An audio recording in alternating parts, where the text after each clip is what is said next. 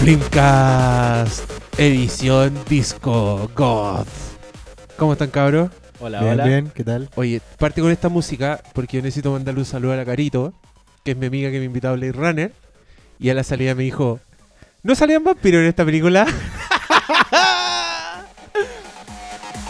¿En serio? ¿Por qué? Con- confundió a Don Wesley con Don Harrison. Con Harrison. Así que aquí está la música, esta es para Carito. Cuando Blade llega al club de vampiros y se los pitea a todos. Oye, qué buena Blade, weón. ¿Te gusta Blade, Blade? ¿Te gusta Blade? Blade Blade. 2. Y la 1. La 1 también me gusta, pero es que la 2 encuentro que está como más mejor, mejor Lo que filmada. pasa es claro, porque la, la 1 es mucho más pobre en muchos sentidos. Sí, pues de hecho pero- me acuerdo como esos efectos charchas que tiene del, del malo. Pero weón, Cuando lo cortan por la mitad. No, pero eh, Loco, me gusta Blade, Blade, 1. Sí. Blade 1 se De hecho, anticipó sí. a The Matrix. Sí. Hizo weas antes de The Matrix De hecho, que después Yo diría que es como... abrigos largos, artes marciales, evi- esquivar balas en cámara lenta, loco. Un año antes Sí. de Matrix. No, Sí. Pero de hecho igual diría que es como antecedente de todas estas No, películas de cómics que están saliendo, O weón. sea, de hecho, pues, fue la primera después de mucho tiempo. no, después de Batman y Robin, que Después era... de Batman, claro, cuando ya había muerto todo. lo Y que fue, era y fue una de las primeras que se, la- se lo tomó muy en Muy serio, serio, weón. Como, es, es muy adulta Blade. Y de hecho, a mí me gusta, visualmente encuentro que Blade 1 es filete, weón. Yo encuentro que Norrington, ese, el director de esa wea, Sí. el loco tiene una, una, una composición así que es muy John Carpenter, Tenía. pero tenía, porque es que no sé qué, no sé qué fue de ese weón. Ese weón Es que se después lo hizo, cagaron. hizo La Liga del Hombre Extraordinario y su carrera murió. Oh, sí, pero, pero, pero ahí se lo, se cagaron, pues. Fue, Sí. fue de esos rodajes en que le- se metieron en, en su weá, no lo dejaron hacer Sí, lo una. Los amigos Fox. Sí, podría ir a conversar con Josh Trank en algún bar. Pero sí, o sea, Blade en su momento pegó fuerte porque una película hecha con el vuelto al pan. Sí, pues nadie- na- yo me acuerdo que era onda. como... Nadie pescaba mucho. Nadie pescaba. De De hecho, revivió al personaje, si no me equivoco, en, los cómics. claro, po, porque porque, nadie lo pescaba ni siquiera. Blade era un cómic de, de los 70 que ni siquiera era como un protagonista, sino que era un Valjean sin más, ¿cachai? Dentro del revival que hizo Marvel de Drácula. Y, y era un personaje completamente Black Exploitation, ¿cachai? Un negro con afro y, y colores chillones. Era un pimp. Era un chaf, chaf mata vampiro. Un chaf pimp cazavampiros, ¿cachai? Que la raja. Y, y en ese sentido la película es muy fiel porque respeta toda esa onda, ¿cachai? Porque el Blade que, que tenéis ahí igual es un, es un chulo, ¿cachai? Sí, pues y el, O sea, y el y sabéis que Wesley Snipes está súper bien en las Blade. O sea, Sí. el weón encontró su personaje Sí. y lo hace en un registro completamente distinto a, to- a los personajes con los que se ha hecho famoso el loco. Y no, todo pasando. No, es una buena película. Así que cabros, busquen Blade, la 1 y la 2. Eh, la 3 perdió el rumbo, pero la 1 y la 2 son, son muy buenas. Y la 2 es, es mi favorita, weón. Es, es demasiado buena. Guillermo del Toro hizo uno- unas criaturas. Es que cuando yo veía Soy Leyenda y aparecían estos monstruos digitales de mierda que no salvan a nadie, yo decía, si esta película tuviera los monstruos que tiene Blade 2, sería la mejor película de la historia del cine.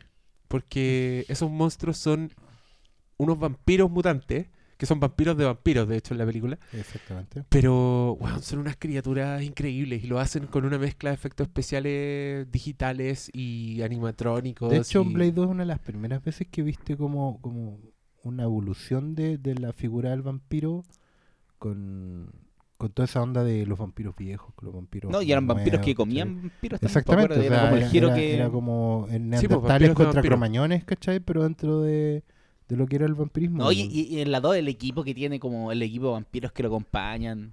Sí. No, así tiene un, un montón de weas Sí. buenas, ¿no? Y, y por no mencionar a Leonor Varela, nuestra Leonor Varela, haciendo de la partner de La Blade. doblan en esa película, ¿cierto? ¿Cómo? La doblan. Los no, diálogos. No no, es la- ¿O ella. ella? Eh, Sí, es ella. Pero está bien, pues. Bueno, eh, todos deben hablar en español en ese set, pues. bueno, sí. Es Guillermo. Guillermo del Toro. Oye, hoy día, bueno, íbamos a hablar de Blade Runner, pero preferimos hablar de Blade. Así que, Y vamos a terminar hablando de Maze Runner. sí. No, carito. Pero bueno, después yo te invito a ver Blade, carito. Y ahí hay muchos vampiros. Que la reestrenen, po. Oye, Eh, pero antes de eso, tenemos que hablar. Bueno, más bien los voy a dejar hablar ustedes, porque yo creo que yo ya he hablado demasiado de esta película. Así que se reestrenó en IMAX. Mad Max Fury Road, la película, la película del año, ¿para estamos con weá? Eh, Star Wars, lo siento, ya sí, vaya a meter más bulla, vaya a dejar más la zorra, pero loco, la película del año ya se estrenó. Y volvió al IMAX, lo cual es un milagro. ¿Tan, tan seguro está de sus palabras? Este es como fanboy ya... No, está bien. Está bien, es un hombre Ya, pero tú, tú honestamente crees que Star Wars puede ser Es que mejor no que, Mad visto. Max? No, yo digo, no la he visto aún. Tengo Ya, pero sabéis calera de la weá, sabéis cómo funciona Hollywood, sabéis que esta weá están haciendo un producto. Sé quién se muere. Disney. Oh, Spoiler, no voy a soltar. No, pero yo creo, no, pues yo, mm, eh, en términos de dirección, no, dudo que Abrams, por lo que hemos visto de Star Trek, weón, Es que ya incluso Misión Imposible 3, no, no, mm, dudo que sea un espectáculo tan bien hecho en términos artesanales cinematográficos, que weón. probablemente ese es el punto. Lo que, lo que inclinaría en teoría la balanza a favor de Miller tiene que ver con una propuesta que, que, que- Que si trasciende, bien- trasciende. exactamente, o sea que Mark, como digo yo, traza una raya en el suelo, ¿cachai? Pero que digamos, bueno, en, IMAX, el- toda la propuesta visual, o sea, sí, yo- o sea, lo primero que tengo que decir que en IMAX sí, bacán la pantalla grande, pero bueno, el sonido de esa weá y cómo está construido desde los detalles más chicos. Sí, hay una particularidad. Yo no, yo no había visto nada en IMAX en mi vida. ¿ya? Ah, fue tu primera Fue vez con primera- Max Fury Road. Sí, fue mi primera vez. Te desvirgaste. Claro, completamente. Perdiste tu timbra- cherry. timbraste. Fue mi primer timbraje en IMAX, claro. Pero, claro, una de las cosas era. Ya, la pantalla grande. Miren, a ver, como yo soy más antiguo. Ah, ¿te, te Ah, acordaste ¿qué- del ¿Con qué hay a comparar? Los Lumière No, yo alcancé. multiplicado claro, por, el por 100. cinerama? A mí una vez. en la- Ahí en, en Santa Lucía. Como Sean Connery, el cinerama, no. No, yo me acuerdo la última vez que fui al Gran Palace, que era un, un cine teatro que estaba en Huérfanos con. Era hermoso ese cine, weón. Era muy hermoso, era de esos cines que era hotel y cine, ¿cachai? Con una galería comercial al medio. Pero yo me acuerdo que ese, antes de que lo dividieran en cuatro salas, era una sola. Sí, po. Y recuerdo que fui a ver Pulp Fiction ahí. Una de las últimas funciones que hubo. La dura. Sí. Pulp Fiction. Sí, sí, Yo el- me acuerdo de la cine- última película que vi en el Gran Palace y porque a la otra semana lo cerraban. Ah, yo también me acuerdo Sí, cuál fue la última. ¿Cuál fue tu última? O sea, ya están divididos en cuatro salas. yo- Pero ah, igual, no, igual pero era. eso, no, eso no es lo que yo estoy diciendo. Yo Ah. estoy diciendo la última antes No, de que yo se vi Fiction multicine. antes, antes de la Yo de pensé la antes de que cerraran el cine. Bueno, no, No, no, la no. última que yo vi ahí fue Batman, Batman Forever. Ah. Pero yo me acuerdo que iba bajando la escala eh, y la película había empezado, lamentablemente. Llegamos como un minuto tarde. Estábamos en Ya. Pumpkin y Honey Bunny. Iba bajando la escala y me recuerdo lo impresionado que estaba del tamaño de esa cuestión. Sí, po. Y cuando volví al. IMAX recordé eso. Ah. No tengo manera de decir, hoy claro, es más grande, es más chica, no puedo saberlo. es más grande la pantalla, obviamente, pero es más chico el cine. Claro. En el Gran Palace cabían 500 personas, creo. En esta hueá caben 300. Yo creo que en el Gran Palace cabían más. ¿Sí? Yo creo que si decimos 800 no nos quedamos cortos, porque Sí, puede 500 puede No, haber. Esos estadio- cines tenían, un, tenían, ¿te acuerdas? Tenían galería y una, y una platea arriba. Sí, po. Y la platea no era menor. Claro, nunca la usaban, pero probablemente cabía más gente. Pero era lo mismo, porque a lo que iba yo es que, claro, recordé esa sensación de pantalla grande, muy grande. Y fue, fue como un, un golpecito al- al- a la memoria, ¿cachai? Pero el miedo que yo tenía, o las críticas que había escuchado antes, era que tal- sobre el tema del sonido, ¿Mm? Que, bueno, ¿el sonido es bueno o porque te ponen muy fuerte la cuestión tú crees que es bueno? Que no es una diferencia menor. Sí. O sea, porque te suban el volumen para que tú creas que estás escuchando la raja, ¿cachai? Como si fuera un concierto metálica la weá, no necesariamente implica que la banda esté tocando bien o mal, Ajá. ¿cachai? Y eso me gustó, me gustó mucho. Y es importante que la gente lo sepa. O sea, sonaba muy fuerte. Sonaba pero fuerte, el- todo- Pero es muy claro. bien, pero es muy claro. limpio, es muy claro, es una no te alta saturaba, definición. ¿cachai? No, no una cuestión que te quedara reverberando algo. Todos los sonidos se distinguían claramente. Pero, weón, hay que decir que suena muy fuerte. O sea, Sí. la, para mí la, la secuencia fundamental de esto es la escena de la tormenta. Cuando pasa esa weá, Sí. weón, te vibra el- los órganos internos los tímpanos y, de los y ap- y aparecen unos parlantes y estoy seguro que hasta ese momento no habían sonado en toda la función porque es demasiado. Sobre todo el plano, Ujú. bueno, ya ñoñando, pero el plano en que los weones entran literalmente a la weá Sí, y los que van en una moto salen volando, ahí, Sí. weón, te llega esa weá hasta, hasta tu médula. Sí, pues, ahí tú Y es hermoso. Es Pero- hermoso. Pero no, todo se distinguía bien, o sea. ¿Cuántas veces ya le he ido a ver en IMAX? Dos veces. Fui de nuevo después, desde el jueves. Em, oye, pero no fue ayer. Em, cuenten, pues, ¿cómo estuvo? Yo, yo creo que ustedes hablen más que yo en esta, esta pasada. Em, bueno, hicimos una junta, pues llegaron puros lectores convocados. Sí. Era, una, era una función pagada, así que les agradezco a todos los que fueron. Ya. Porque tenían que comprar la entrada, pues, y eran 6.900 creo que sale, Sí, porque es eso sería 3D. la- Así que todos los que fueron ahí aperrados, muy bien, me hicieron sentir muy orgulloso. La sala estaba llena. Estaba llena, Estaba fue llena, muy bonito. estaba llena. Fue muy bonito. Yo estaba muy, yo sentía que estaba de cumpleaños. Creo que estaba demasiado prendido, entonces no, no disfruté mucho la Bueno, película está, porque estaba está- como está tan prendido que en un momento como que rompiste, no sé, po, una vez estábamos viendo Jurassic World ¿Ya? y me retaste, weón, porque hice- hacía mucho ruido. Sí, pues. Y ahora en Mad Max le dijiste, no, hagan ruido los que quieran. Y yo dije, ¿qué weón? Ahora vení. Y la otra vez me retaste, weón. Oye, perdóname, pero una weá distinta es hacer ruido en la película y estar aplaudiendo. y está ahí decir, "Guau, defendiendo una raja". mierda de película como Jurassic World. Y otra weá es que estés ahí en Jurassic World conversando, weón. No, Oye, esto pero- es porque oye, le dijiste como 45 veces esta película, weón. Cabros, si ustedes van al cine y se encuentran con el Doctor Malo, siéntense lejos porque el weón es conversador. El weón está comentando todo el rato. Está En, películas "Uy, del hoyo mira, me da lo mira". mismo. Mira, ¿y cómo se dice son como el hoyo se está ahí hablando, weón? Está bien Jurassic World, pues, weón. No, loco, no vengáis con weá. Ese día No, fuiste como te- el hoyo. te- te así que no, no te caíste, te caíste con tu... Son completamente distintas las cosas. Una weá es estar dentro de la película y respetándola y celebrando lo maravilloso que estamos viendo en pantalla y otra weá es estar hablando como los hueones. Así que ese es todo lo que voy a decir al respecto. Sepan ustedes que nada de esto está ensayado ni planificado. Son todo completamente espontáneo. El otro día un weón dijo que yo le hacía mucho bullying al Doctor Malo.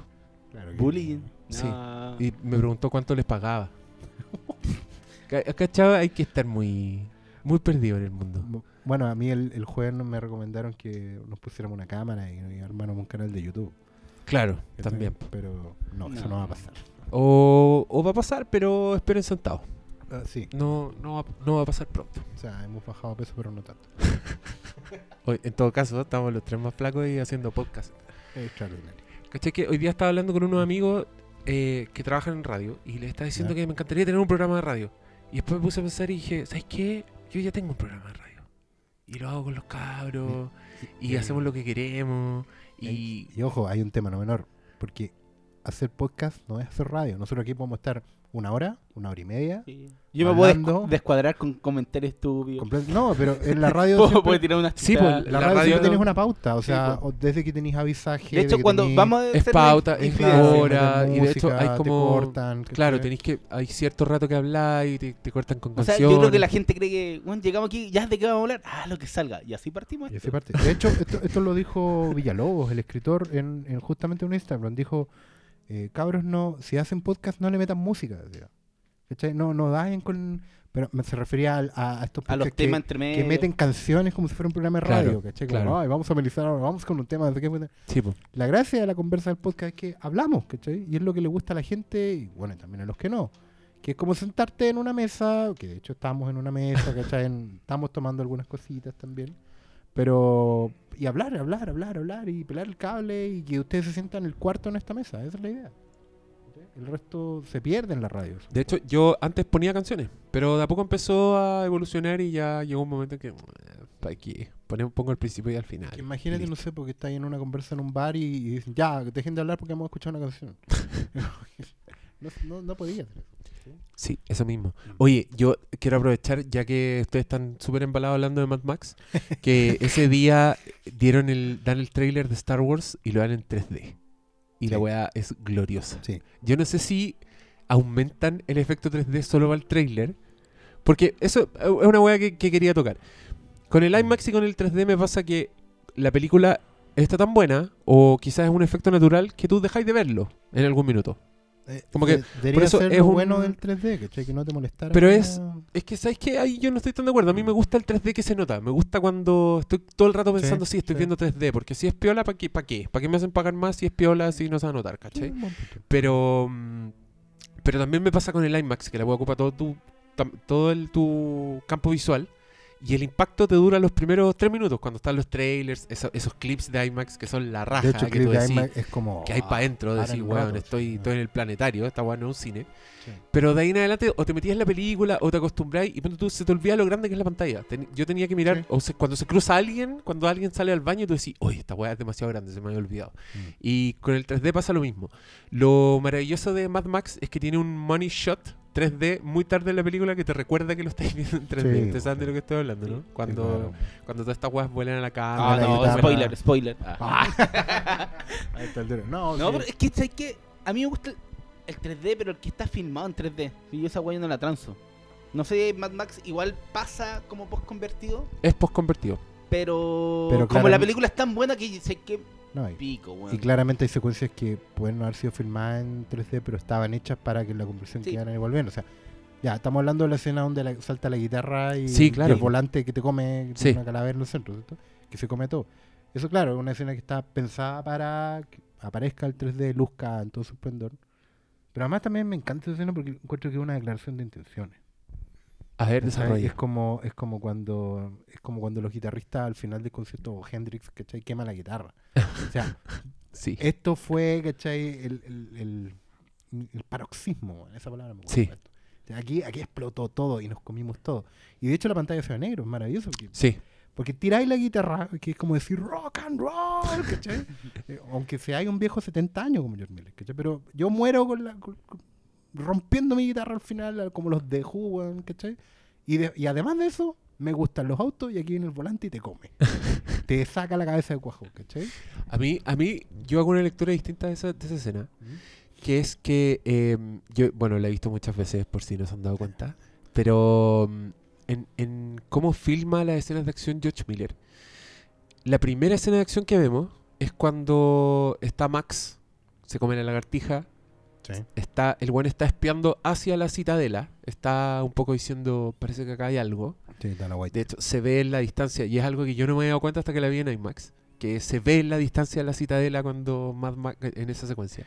Y se ve más clara aún el- al final de la secuencia cuando lo llevan amarrado al auto y le van tirando weá, y se Sí. ve en la distancia la, la ciudad de Immortal Joe. O sea, ahí tú cachai que esta weá es una un gran, no sé, un... un- ¿qué, qué, qué figura geográfica de esa weá? Es como un... Una montaña, es un... Es que no alcanza a ser meseta, po. no, No, no po. era una meseta. Pero está, está esta weá emplazada en el desierto y yo entiendo que los World Boys están rodeando la weá, están vigilando que no haya nadie y Mad Max se acerca a la weá, entonces los weones lo rara atacan. la construcción, pues si lo pensáis, el agua, el agua que bombean desde, desde el interior de la tierra, en el fondo, sale alta. Sí, Porque en un momento cae como de, estas- de, Claro. estos, de estos salientes, pero no son salientes tampoco porque es como una es como una montaña, yo creo que artificial, derechamente. bueno. No tiene más que ver con, a lo mejor algún algún radio escucha con, con conocimiento de geología nos puede ayudar. No- más, nos va a decir. claro. pero el, el- a lo que iba yo, cuando el weón está haciendo esto y los World Boys lo atacan, Sí, George Miller es, la, es, la, es una secuencia de acción que te filma desde la distancia. Sí, claro. O sea, no, no está eso que viene después, que es donde estáis con los personajes, veis lo que ellos ven, estáis en primeros planos, estáis viendo los detalles, las ruedas, está la cagada y, los- y tú te lo estáis pasando increíble. Mm, No, acá el one deja la cámara muy lejos sí. y vemos que los World Boys se acercan, le tiran el lanzazo con la bomba, el auto se da no sé cuántas vueltas de campana, de hecho ese es un récord Guinness, ¿En que sí, es un récord Guinness, es el stunt de auto que se da vuelta más veces con un weón de verdad adentro. Ese es el récord Guinness que ustedes ven en pantalla. Pero ahí me gusta porque George Miller todavía no te mete en la acción, todavía no te está diciendo, te está diciendo, lo, está viendo, lo, lo veis de lejos y eso tiene una... Tú lo percibís de alguna forma, Mm. ¿cachai? Percibís que es distinto y yo lo interpreto como que el weón en ese minuto, los personajes no nos importan, ¿cachai? Porque no hay ningún, todavía no hay nada en juego, no hay personaje que tú conozcas, ¿cachai? Como que está Max, pero es una escena, es una weá que el loco va a superar, ¿cachai? No es un... El weón no... no- es, es derrotado en esa Sí, secuencia, de hecho. Sí. Y, y la del final, con toda esta hueá de la cámara, para mí es, eh, de nuevo, es como el George Miller resumirte en un plano, en un solo movimiento, una secuencia de acción en que ya no hay personajes que te importan. ¿Cachai?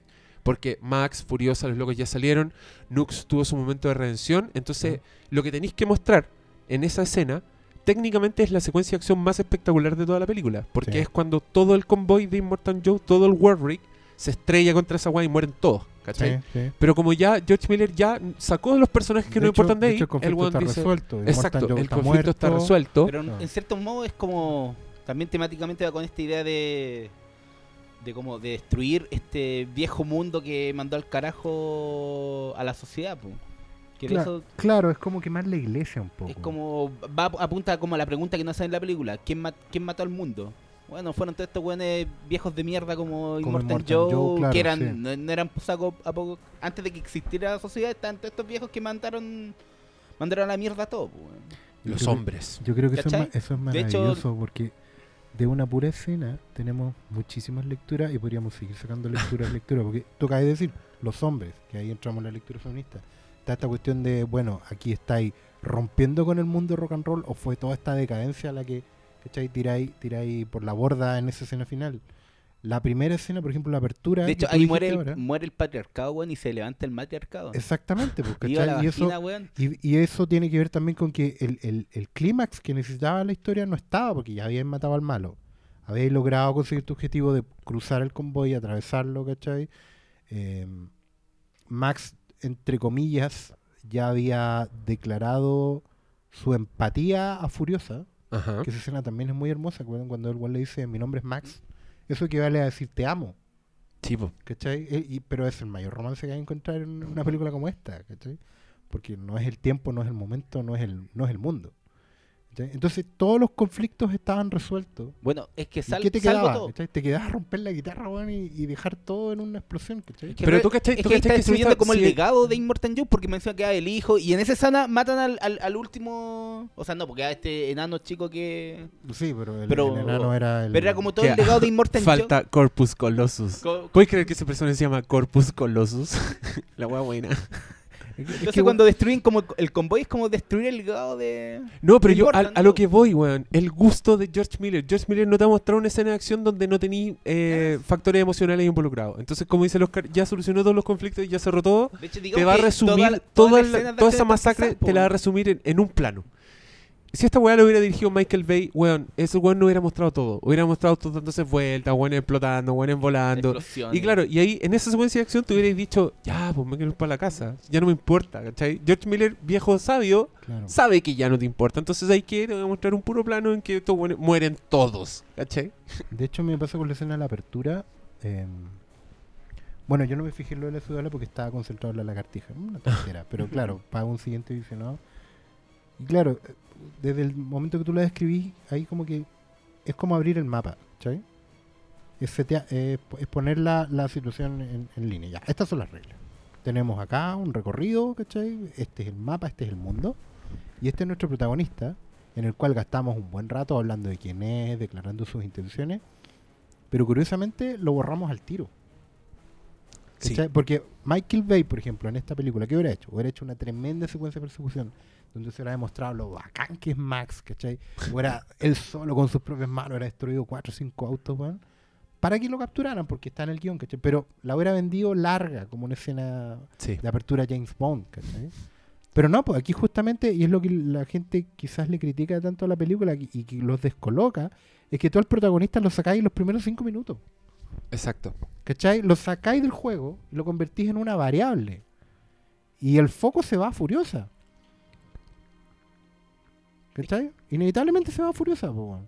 Max queda colgando el, bolso de sangre. Pero es que está como que sigue, sigue la idea de la antigua Mad Max, weón, que es como Mac- Mad Max es como alguien que in- interviene en la historia y Exactamente. su legado no, Nunca- es, no, no es ser el protagonista. es El one siempre es como el la gente que queda, los sobrevivientes siempre cuenta, vino un hombre una vez y nos ayudó. Ese es su rol, es como no ser el... No es el líder, ¿cachai? No es No el es, líder, un ¿cachai? mesías. Y esa pasa en las películas es- de Mel Gibson y pasa en esta. Sí, es un factor.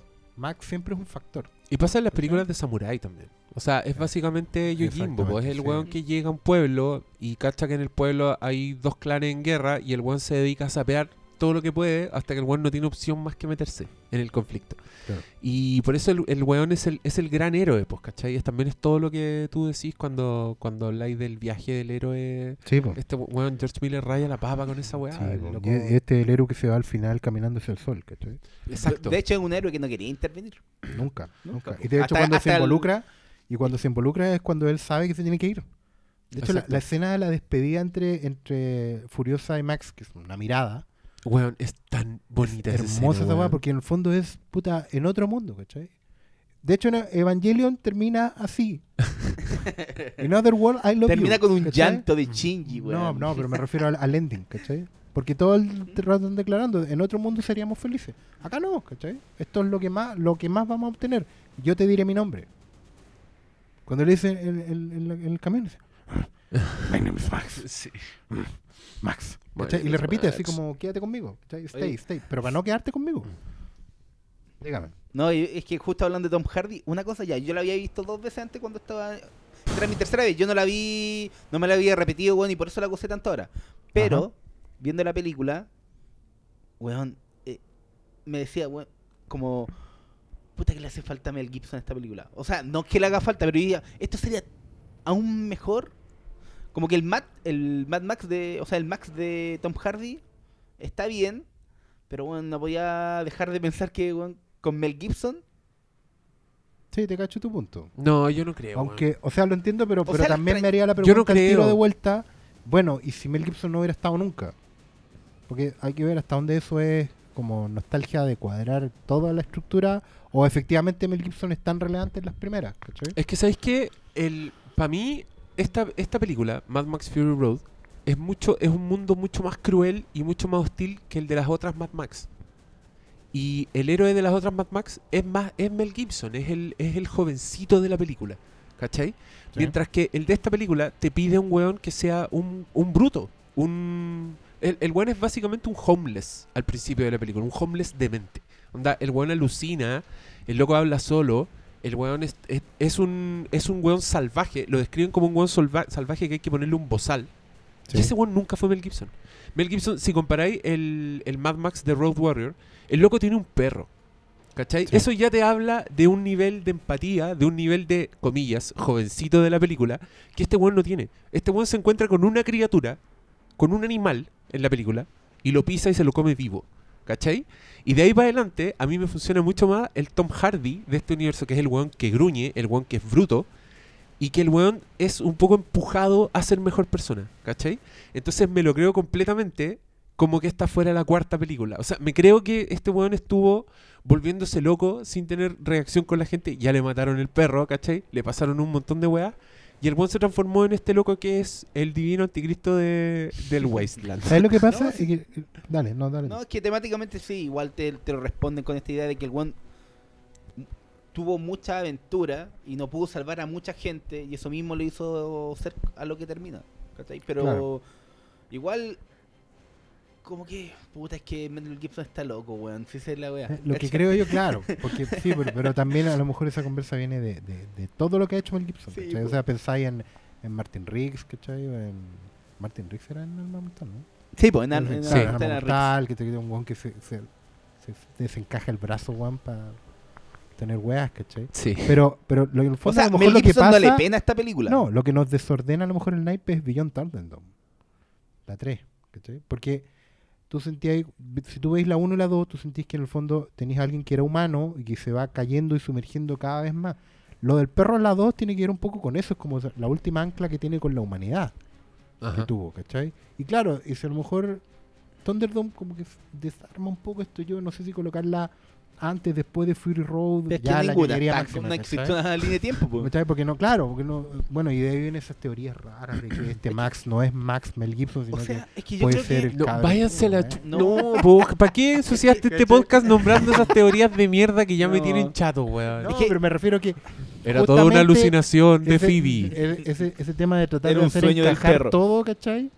Te lleva a pensar leceras, po, weón, pero es que pero está claro, está claro, o sea, George Miller dijo que esta película en el fondo es la secuela de un reboot. El loco eh, quería no se hizo, quería rebootear Mad Max claro. y empezó a pensar en la primera película y después dijo, ¿para qué? ¿Para qué voy a contar el origen de este weón si lo puedo contar en una línea? Y de hecho lo cuentan en una línea en la Y película. eso es una y gran vamos a la declaración de intenciones. Hemos criticado acá y en otras partes el tema de que, por ejemplo, el, el cine de superhéroes está todo el tiempo contando orígenes, historias de orígenes, historias de orígenes, ¿cachai? Y eso también lo está matando, po, ¿cachai? O sea, tú ¿por, por qué, en qué cabeza cabría, por ejemplo, en un reboot de Spider-Man volver a contar la mordida de la araña, ¿cachai? Todo el mundo sabe, o Superman, ¿cachai? Volver a contar que llegó de Krypton, o, o mismo Batman, vuelta otra vez con la escena de los balean a los padres, weón. Todo el mundo ya sabe esa cuestión. Y por último, tampoco es tan relevante cuando tenéis personajes que se definen por lo que hacen, ¿cachai? A eso me gustó mucho Daredevil en Netflix, por ejemplo, que el, tema de- del, origen del, Diablo Guardián, en fondo, es, casi circunstancial, te lo, te dejé claro en dos minutos, y tiene más que ver con el padre de él que con los desechos radioactivos que le cayeron en los ojos, toda esa ¿cachai? Porque todo es radioactivo en Marvel, ¿cachai? Pero da un poco lo mismo, ¿cachai? Hay que dejar que los personajes hablen por lo que hacen, por lo que son, más que por de dónde vienen, ¿cachai? Sí, pero también si, si, lo, si lo tomáis por lo que es Mad Max, todas estas historias son como. Es la historia de Max, pero contada por otro. Entonces puede ser todo parte del mismo. Por eso pueden ser distintos Max, porque no, no siempre el mismo. Son. Claro, y daría lo mismo. tenía este Max del que lo ayudaba a los cabros chicos que a llegar a la ciudad de la 3, ¿cachai? Tenía el otro de la 2 para llegar con el camión. Son como No, el mismo. Max, pero contado por. Es como. Y por estoy la historia de otro, completamente de acuerdo, ¿no? Yo Me- creo que por eso calza. Y no tenéis que darle vuelta. "Oye, este es antes, después, da lo mismo, weón. Es como la historia de este héroe del, del páramo desolado que va ayudando a gente en el camino, weón. Exactamente. El película de Warrior, weón. Sí, esa es la Claro, historia. exactamente. Tienes toda la razón. Y da lo mismo que tenga que calce con la 1, si va. Lo No, pero es que a George Miller nunca le importó la continuidad. Sí, No. la- la- ni siquiera las de, Me- las de Mel Gibson tienen continuidad entre ellas. El weón, originalmente, ponte tú el personaje de Lord Humongous, el malo, el weón que tiene una máscara de hockey y es un Sí. físico-culturista. Originalmente ese personaje era Goose. Era, su- era el compañero de Max que queman vivo en la 1. Ya. Y que el weón lo va a ver al hospital y todo. Sí, sí. Pero en algún minuto George Miller dijo, pico, si estas weas no, no son Es- secuelas. Que- Entonces que el loco claro, hace no- eso repite actores con distintos personajes. Por eso la gente me da risa porque a veces me preguntan, oye, van a hacer la segunda, qué buena, seguir con la historia de Furiosa. Y yo es como, loco, si hacen la segunda, Furiosa no va a salir, Pero es que te lo el- aseguro. Y si el weón es- sigue siendo fiel a las cosas que hace, capaz que actúe Charlize Theron, pero sea otro personaje. Lo cual probable, sería sí, muy divertido y que la, la la audiencia ya cagá. está muy ac- acostumbrada al anclaje, weón, de que todo tiene que tener una continuidad lineal. De hecho, la y audiencia no sé si está, todo lo es- necesita. está demasiado acostumbrada a repetir esquemas. Ah. Mira, yo ahora que estoy en... en- Y por eso le entregan lo que le dan también. Estoy trabajando em, con público relacionado con películas ¿Cómo? en una tienda Ah, de filmes. Em, ¿Y por qué Pero no nombráis? cuenta, ¿Pero qué no lo pero cuenta ¿Por eso, no bueno? Di, cuando la quieran, gente- cuando mire, quieran gente, hablar, cuando ustedes- quieran hablar de películas, pasen por hazle Fílmico, promoción y después le, le local pedí 18 un Las aumento. Palmas. claro. Toda, toda la gente que, que me dice que tú eres un hit en redes sociales, Oscar Sala, dicen, ¡ay, Oscar, gran valor! ¡Qué buenas las lecturas de Oscar! Ya, usted puede ir a ver al Oscar, a Fílmico, y autógrafo. escuchar estas cosas en vivo. Puede ir como el bar de Mo, así, usted puede ir y decirle, Hola, Oscar, ¿qué me recomiendas? Y él les va a recomendar ahí cuál era la que recomendaba y la gente detrás de las paredes. Claro. Así con su persuasión. No vayan a verlo a bien. Ya, em, y había comentarios porque Mad Max es como el estreno de las últimas dos semanas y todos saben que en, en- en lo que es video venta está rompiendo todos los rankings. ¿Sabían ustedes que en Estados Unidos Mad Max obviamente es el top de la película más vendida en todos lados, pero que supera al segundo en 10 veces? No. ¿Cachai? me, alegro, creo que me alegro mucho, weón. Boca a boca, pues, weón. Si no le fue tan, boca, digamos que no le es fue tan bien en, número. De hecho, el, el- nuestro socio fílmico weón. daba un dato que, que es demoledor, digamos que Mad Max es de esas rarísimas películas de que en preventa no bajó su precio. Ustedes saben que cuando en Amazon va a Sí, salir una película te la ponen en preventa como tres meses antes. Y de hecho, cuando el día que va a salir te la- es mucho más barato. Y es el Es día para el día comprar. pa- el día para comprarlo, que claro, baja mucho el precio. Mad Max no bajó su precio, lo cual quiere decir que las proyecciones de venta eran altísimas. Y lo más probable es que en el corto plazo no baje de precio.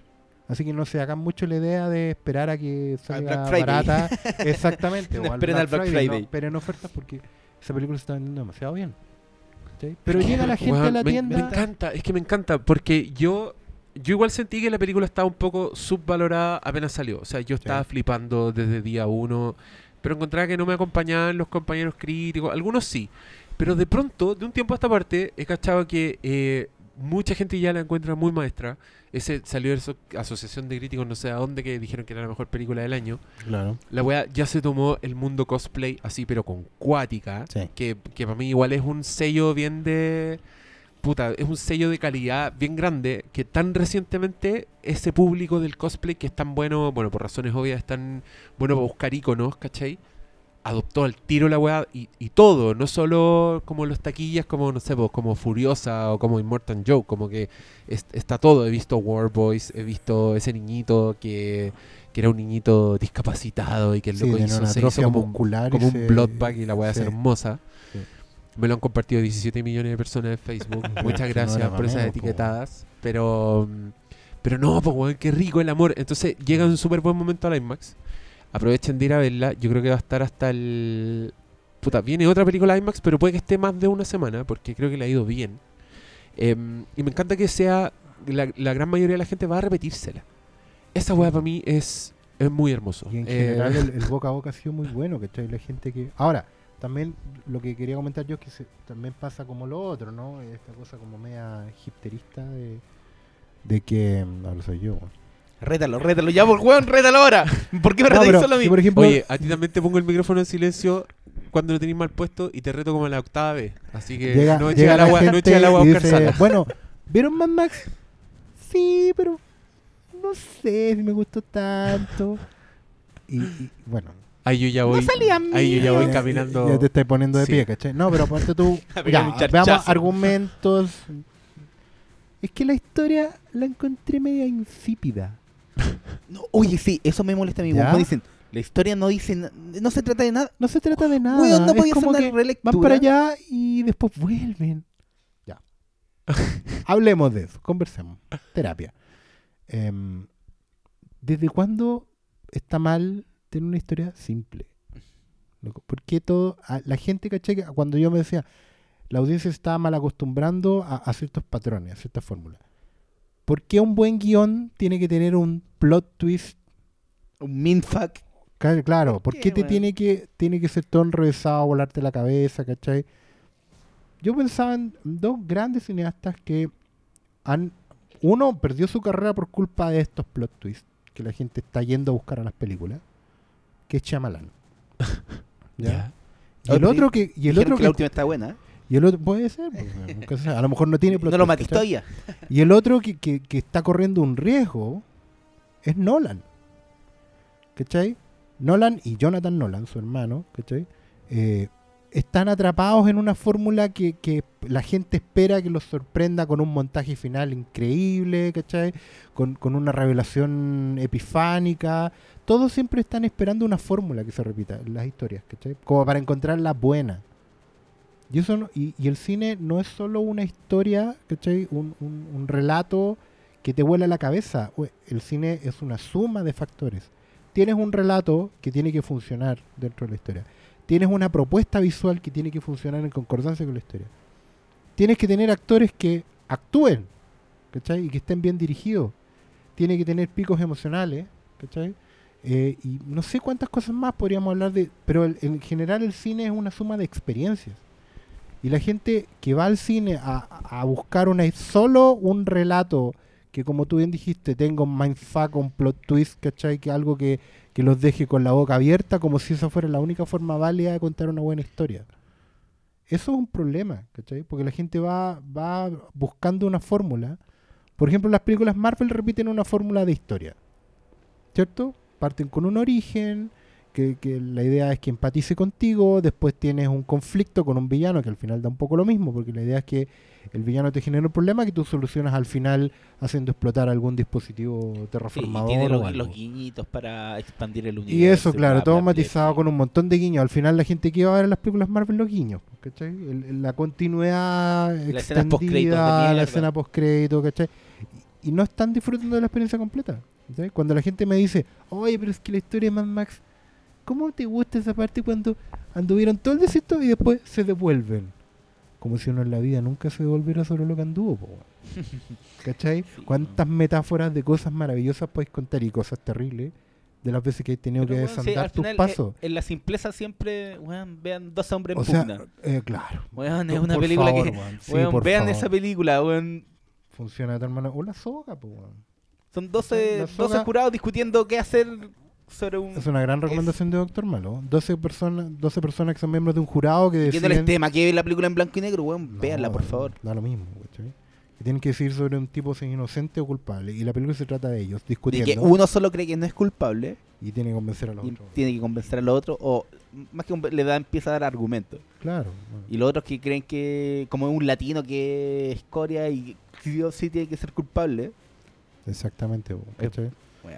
O sea, está mal eso, ¿cachai? Yo, yo derechamente digo que está mal. No, no vayan al cine buscando necesariamente una historia que les vuele la cabeza por sus giros enrevesados, por sus revelaciones de último minuto, ¿cachai? O por, por, por sus explosiones al final de cada capítulo, como si fuera un bestseller, ¿cachai? El cine es mucho más que eso. Y, y, y, y hay que ver el conjunto, el conjunto de experiencias que hay, en lo visual, lo emotivo, lo argumental, ¿cachai? Tantas cosas que hay para ver en el cine. Esa es la gracia del cine. weón. Y- el, el el cine- cine no y es una sola cosa, también- puede hacerlo todo, weón. Pero el cine también es kinesis, weón. Es movimiento. Y esta película es un ejemplo de un montón de weas. Es tan pura en su relato. Em, no tiene nada del, del bullshit que estamos acostumbrados y que la gente reclame por eso. A mí me parece indignante. Es como, weón, Pero- esto no es para reclamar. Onda, sí, es distinto a lo que dices, pero no es porque sea malo, weón. Es- al contrario, es, es una virtud. A mí, gente me reclamó, de hecho, porque la wea tiene pocos diálogos. Y para mí esa wea es, ¿Cachai? es no? indignante. Es Claro. rechazar el cine, weón. Es como decir. ¿Por qué ¿Cómo, no cómo es posible que me contaron una historia usando solo imágenes y sonido, weón? Yo quería sea, diálogo. Yo ay, quería claro, que ¿Por qué no me lo que- explican? Si ese es el porque quieren, trasfondo. porque quieren frases hechas, quieren cuotes. No, sí, yo creo que va ¿cachai? más, más relacionado porque en esta película va todo más implícito Claro, que porque no me están explicando lo que está pasando. Es que sabéis que además es una película que es súper simple. Yo estoy de acuerdo. Es súper simple. Es un viaje de un punto A a punto B y devolvámonos y enfrentamiento y todo. Pero tiene una complejidad escrita encima de esa simpleza que para mí así tiene que ser. Onda, me encanta que vamos a hablar de Blade Runner porque yo creo que Blade Runner es el otro extremo, ¿cachai? Es una weá que tiene toda su complejidad en la superficie. Donde los personajes hablan de lo que se trata la película. Donde todos los Sí, personajes son símbolos así súper directos y la weá. Esta weá es una, primero que nada, es una historia de acción. Es una película de aventuras, ¿cachai? Es un, es un viaje del héroe. Pero dice tanto entre medio en los detalles, en la construcción de los personajes, en la construcción de mundo, que podía estar para siempre hablando esa weá. En cambio, Blade Runner te niega muchas lecturas porque pone todo encima. Están los personajes diciendo necesitamos más tiempo porque nosotros, a diferencia de los humanos, morimos, pero los humanos también mueren, pero ustedes tienen más tiempo, nosotros tenemos fecha de vencimiento. Y hay un personaje con síndrome de Matusalén que envejece prematuramente y que es el que construye los robots y es muy solitario. ¿Cachai? Toda la weá como que está ahí encima para que, pa' que tú lo veas y para que hablís. En cambio, Mad Max, tú perfectamente puedes leerlo como la historia de un weón que se metió en una batalla que no le corresponde y ayudó y fueron de punto A a punto B y después se devolvieron y solucionaron muchas weas entre medio. Pero no me weís, o sea, si tú decís que esa película es demasiado simple, yo reitero lo que dije en mi podcast monólogo, no, es tu lectura la simple, weón. Sí. No es que la película sea simple, es que tú que más estás- los te estás personajes- quedando Los en lo personajes simple. secundarios dicen tanto... eh, no, no son solo decorativos, weón. Para nada. En los detalles. Una cosa que, eh, mientras habláis, me acordaba de la dirección. El IMAX, una cosa que me sirvió, como para fijarme en, en la persecución, Sí, yo me fijaba como en, lo- en los carros de atrás, en las camionetas, sí. weón, y después cambiaba el eje, y bueno, todo seguía el mismo sentido. O sea, no perdí la geografía de la batalla, weón. Como que no, no una, una moto que iba al lado de, de tal, se te perdía para el otro lado. Sí, sí, la entiendo. tan cuidada visualmente es, para es que... una, es una de las flores que le tiramos a De Palma en el podcast anterior. ¿Mm? La verdad es que en el fondo tú podés fijarte en las pequeñas historias que iban pasando en, en el decorado. Eh, acá es lo mismo, ¿cachai? porque tenéis una planificación completa de la puesta en escena. No, nada es gratuito en esa cuestión. De hecho, es bueno ver Mad Max pensando que nada es gratuito, que nada está ahí de más. ¿cachai? El, desde la lagartija que se come al principio, que es una, porque todo eso es parte de una declaración de intenciones, hasta lo último, lo, que decíamos, la mirada entre Furiosa y Max yéndose entre la multitud, ¿cachai? El, canto del agua y todo lo demás. Nada es gratuito en esa película, ¿cachai? Y es bueno verla así. Ahora, con Blade Runner pasan otras cosas y podemos empezar a hablar de eso. Sí, empecemos a hablar de Blade Runner. Eh, Eh, ¿Por qué dejemos- vamos a hablar de Blade Runner? Porque estaba en el No, pero espérate, dejemos, dejemos a la gente que invita. Ah, Vayan, por favor, vayan a ver Mad Max. Eh, no- Aprovechen que está. o- mira, ojalá que esté pasadito de fiestas patrias que ahora se vienen estos días. Bueno, y, y si, y si solo van a comprar un. Blu-ray en su vida, pueden ir a Filmico a buscarlo. Vayan a Filmico. Yo ya me la he comprado dos veces porque las dos ediciones eran distintas y ahora me compraron una tercera edición. Así que parece que voy a ser ese weón, el weón que colecciona ediciones de la misma película. ¿Y Es compraste el DVD? ¿Lo es que- venderán? No, pues que, ¿cachai? Que el. O solo mí- el Blu-ray. Viene, viene El- solo con Blu-ray. El amigo. Ah, no está en DVD. Blu-ray más DVD. Hay una edición Blu-ray más DVD, una edición Blu-ray DVD y 3D, ¿Mm? y la edición Anthology que... Pero ni Trae las siquiera así como películas. Zona 4 Trae las edición- cuatro películas. viene acuerdo con- Es que hay un tema ahí. eh, No, bueno, está es- muriendo ya el DVD, es que que es no, no, no es tanto eso. es una- esto es una utilidad pública para que lo sepa la gente. Eh, no solo el dólar ha subido mucho, por lo tanto las películas van a subir, ¿cachai? Sino que además eh, los grandes estudios, las distribuidoras, no tienen representación en Chile. Se han ido, ¿cachai? Entonces ya no vamos a encontrar en los supermercados ediciones baratas, ¿cachai? De Game of Thrones o de Mad Max, una edición Warner latinoamericana, ¿cachai? Está importando como las de México. Por lo- la última vez que fui al, al, al- a un Jumbo, parece que fue. Claro, pero ojo, es muy distinto cuando tú tenés una oficina instalada en tu mercado, ¿cachai? Que te los importa al por mayor. La única distribuidora que va quedando es Cineclub Disney, ¿cachai? O sea, las películas Marvel van a seguir llegando a 12, 13 lucas el DVD, ¿cachai? Edición de un disco en una caja muy barata y, y las encontré por montones en el supermercado. Pero los demás no. No vas a encontrar ni Warner, ni Fox, ni Universal, ¿cachai? Entonces, de un, de un tiempo a esta parte, vamos a tener las únicas ediciones que vamos a poder encontrar van a ser las importadas. Al precio que eso significa, ¿cachai? Y entonces, Estamos cagados los que juntamos películas. sí, bueno, o sea, de Básicamente. verdad, de verdad hay un, hay un tema ahí que hay que tenerlo presente pues, para cuando uno de verdad se quiera comprar una película. Y esto es para todos aquellos que puro bajan las Sí. películas y ah, en filo, si son gratis, weón. Gente de mierda. weón. Pero vayan a ver en, a la IMAX, weón. No, no la ven en streaming. O sea, véanla después, pero no, no, no Es que, es que es O sea, otra sí. weá. Y, y honestamente, para mí, esta película es la película para ver en el IMAX. De todas las que se han estrenado, esta es la que. Yo vi detalles que nunca había visto. Me, me fijé en lo, lo hermosos y cuidados que son los planos generales. George Miller, como es un weón seco, constantemente está cortando al, al plano de lejos para que tú veas ahí la distancia, dónde va quién y todo. Y el nivel de detalle que hay en esos planos, weón, es hermoso. Y Exactamente. yo no me había fijado, pero ponte tú en la escena en que se enfrentan a este clan de motociclistas. Sí. Y el loco le dice a Furiosa, dijiste que venían pocos vehículos, pero yo cuento a tres batallones de guerra. Antes hacen un plano general del weón como en un cañón mirando y en efecto se ven los tres batallones de ¿Se guerra en la distancia. Yo nunca me había fijado que se veían, weón. No, y se ven, y no solo en esos planos, en general la sensación de persecución es presente todo el rato.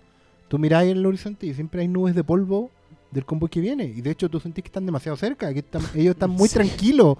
Lo- Los, locos se ven ahí a la vuelta, ¿cachai? Y ustedes así conversando de, oye, ¿cómo sacamos el camión del barro?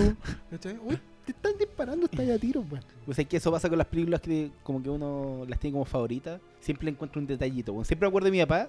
¿Ah? Mi papá le encantaba Depredador. Ya. Y se iba como a mi pieza y ponía la peli, yo la tenía en DVD y siempre yo llegaba de repente la pega y bueno, estaba viendo la película. Está ahí pegado. Sí, pues viendo y dice, ya estáis viendo Depredador. Y siempre decía, no, pero mira esta parte. Eh, Arnold tiró la flecha y la flecha atravesó el árbol. Y siempre me, me contaba como el detalle nuevo que se había dado cuenta. Qué extraordinario. Entonces- por eso es una, una experiencia tan maravillosa, pues. Porque siempre le habla a las personas de distintas maneras, ¿cachai? En distintos momentos de su vida. Eso hablaba yo en la semana. ¿no? Para mí no fue lo mismo ver Carrie a los 15 años que verla ahora, ¿cachai? Fue, me- bueno, eso lo posteé en redes sociales, ¿cachai? Fue un cambio completo de perspectiva de la película. Y es bacán descubrir que las películas te hablan en distintos momentos de tu vida.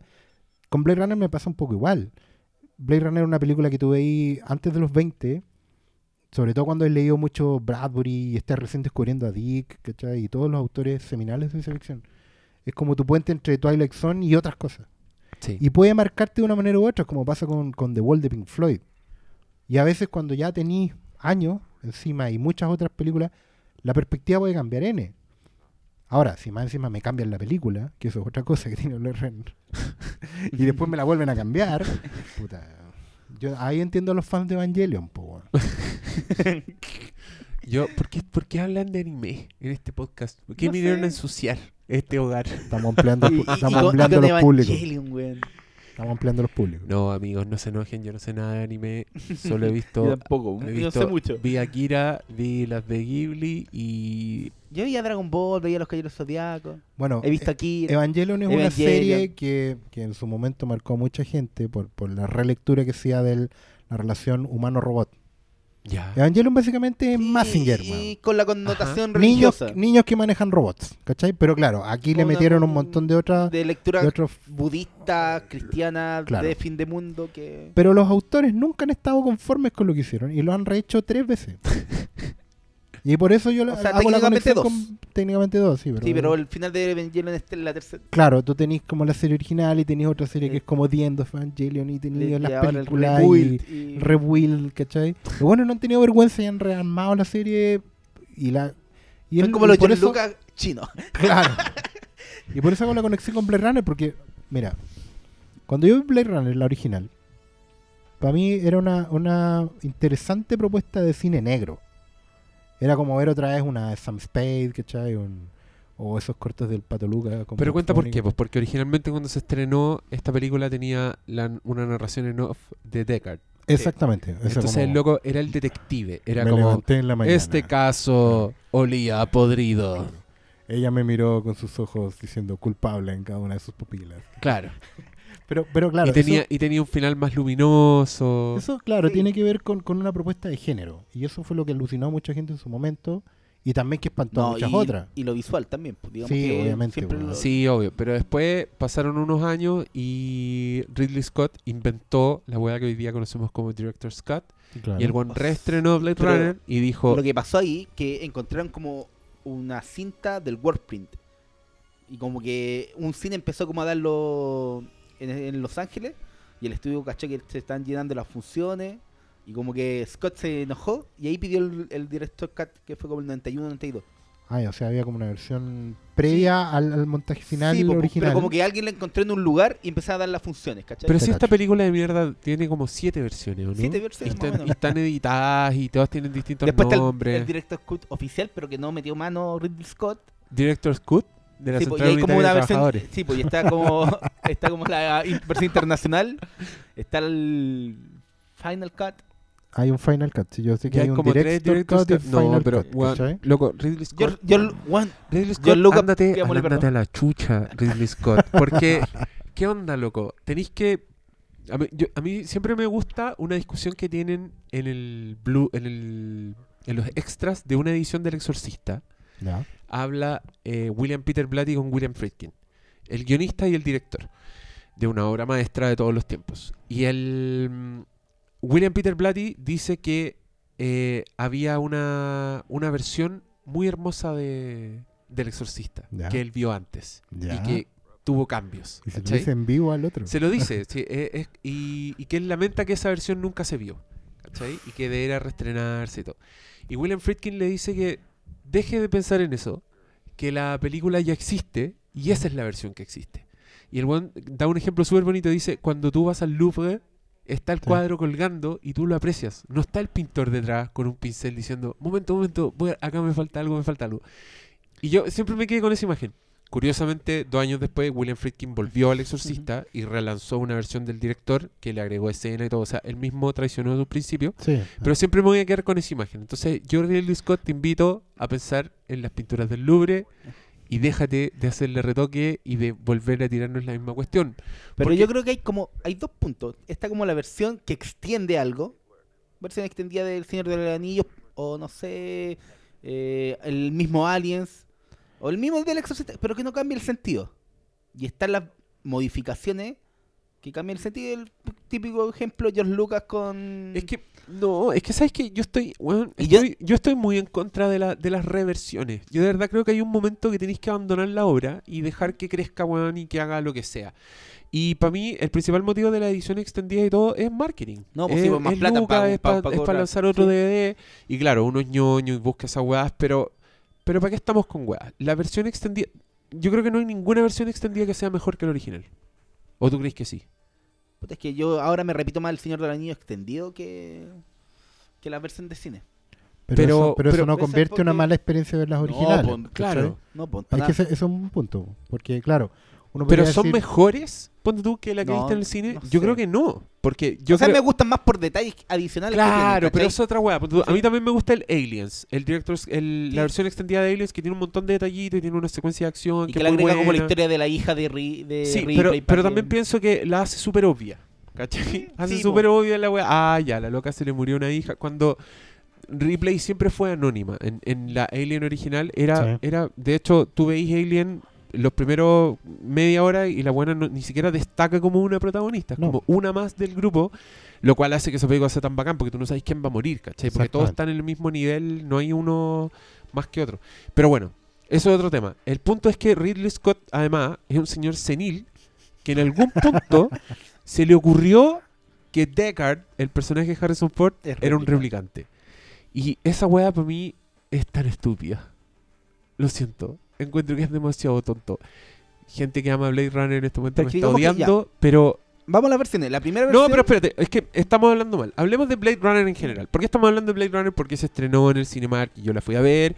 Y el capítulo anterior yo la nombré como una película que yo creía que estaba un poquitín sobrevalorada. E incluso alguien se enojó por ahí en Twitter, me empezó a decir que yo hablaba pura hueá. En fin, Ah, estoy hablando mucho la más. fui mal. a ver al cine y mantengo mi palabra. es una película hermosa, a todas luces.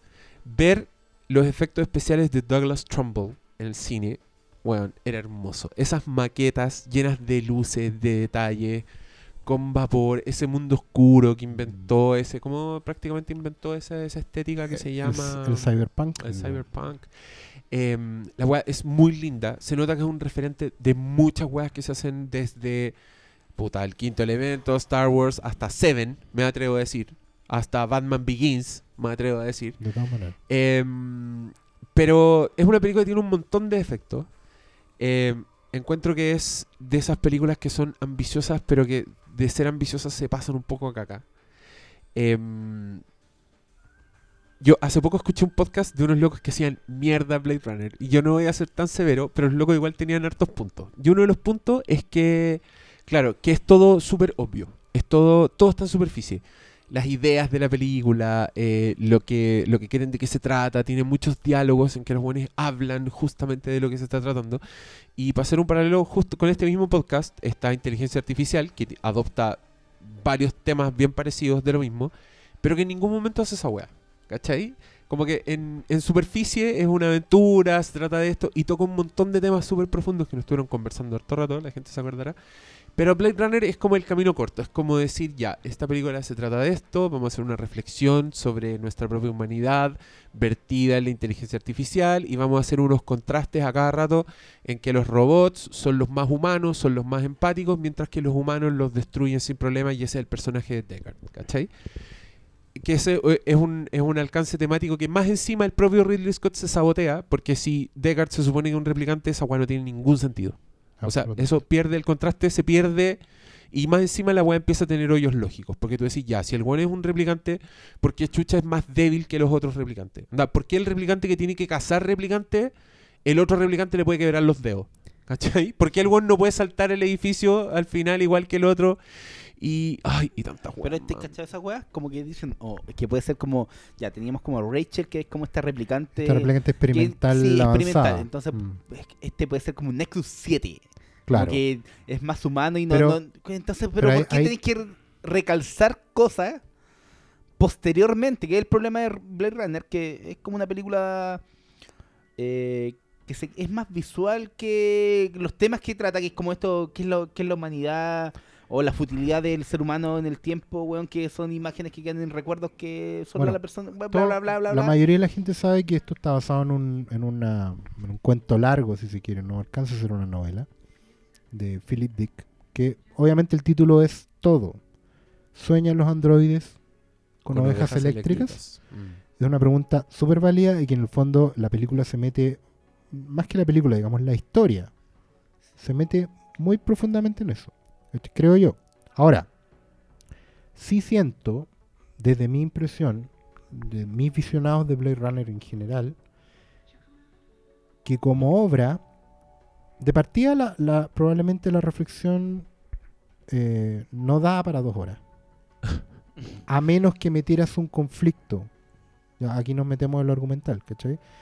En ese sentido, claro, Blade Runner también es muy lineal.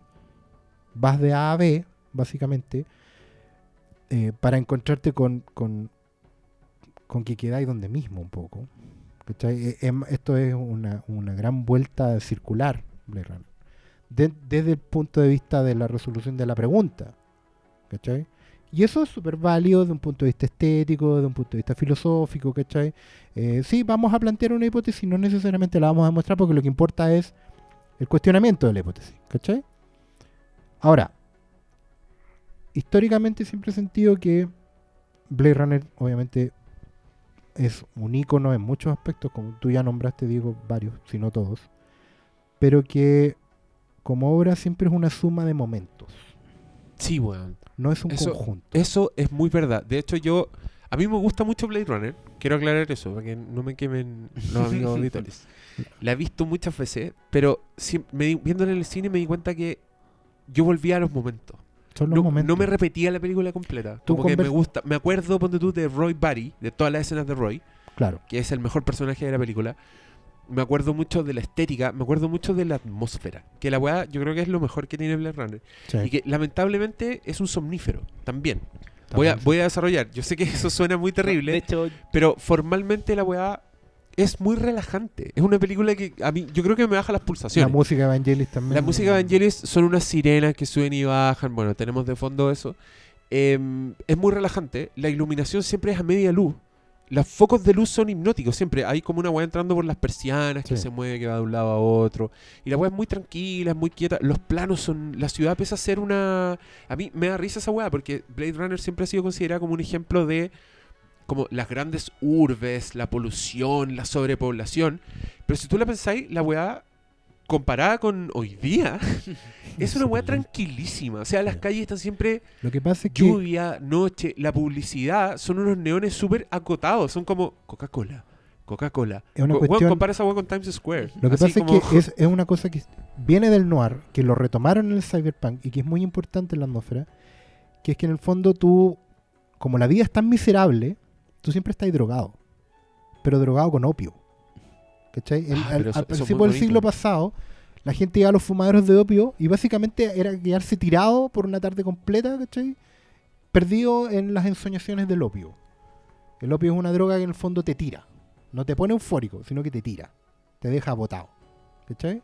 Metido con Ay, tus pero, propios weón, qué, pensamientos. pero qué bonita esa lectura. o y Blade Runner es todo el rato un bolón de opio. Es que es entonces. fundamental. que En el noir era igual. Obviamente la gente no fumaba opio, ¿cachai? Pero en el fondo siempre estaban o tomando o fumando para chatarse, ¿cachai? Para irse para adentro. Eso es parte del género. Y el Blade Runner lo toma muy bien. Pero otra vez, ¿cachai? O sea, son sumas de momento. Tú habláis con cualquier persona de lo que le gusta de Blade Runner y te va a hablar de momentos. De hecho creo que es una película que cuesta mucho. Que, bueno, yo siempre, no, no es una película que me repita mucho. ¿sí? Siempre que trato, bueno, o me empieza a quedar dormido hasta que aparece Roy, Claro. que es cuando me, me empieza como a atrapar, ¿no? porque lo- los primeros minutos son... Es una Un película de- adelantable, es una película que le podéis poner pausa, es una película que te podéis parar y volver después. ¿Cachai?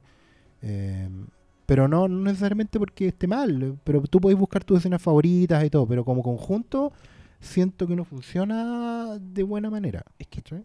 es como está más preocupada de la estética que del, del tema y, y va muy relacionado con esta weá del de Eso, eso es súper es súper verdad. Y los locos del, de este podcast que yo que se llama The Canon, Mm. para la gente que, le, que sabe inglés y le gustan los podcasts de cine, es muy bueno. Son dos críticos que hablan de películas clásicas y de si entran o no al canon de grandes películas. Em, la loca daba un ejemplo de lo, de lo, de lo preocupado de la forma que, que es Ridley Scott con el mismo título, Blade Runner. Que es una weá que no está en la, en la novela original. Lo- los cazadores de replicantes no se llaman Blade Runners. Y que el loco era, un, era otra novela que se llamaba Blade Runner. Y al weón le gustó el nombre. Y compró los derechos del libro solo para poder ponerle el nombre de Blade Runner, que no tiene ningún sentido. O sea, el loco dijo, lo voy a poner porque es bonito. Voy a, voy a contar una, una tontera, pero yo por mucho tiempo entendía que Blade Runner eran los replicantes. Pues yo me imaginaba cero corriendo, Mm, ¿cachai? claro. robots que arrancan. Sí. De hecho, eh, estoy hablando del tiempo que se estrenó Running Man, ponte tú, ¿cachai? Yo también sentía que era como, bueno, los que arrancan son los otros, ¿cachai? No al revés, pero bueno, para que veáis en el fondo que ahí tenéis una marca que efectivamente funciona más por lo estético que por el- el- la conexión con la Y- historia misma. Y, y así podéis decirlo de muchas cosas de Blade Runner.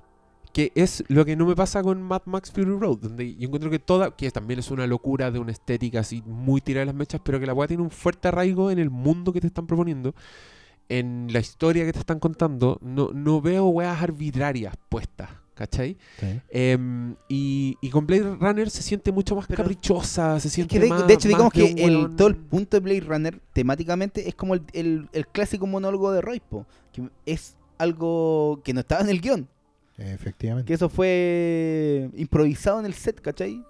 Pero que quizás resume muy bien. resume, para muy bien y bien para mal. mm, Para bien ¿Qué y para fue, mal ¿qué fue improvisado? El monólogo de Roy Batty.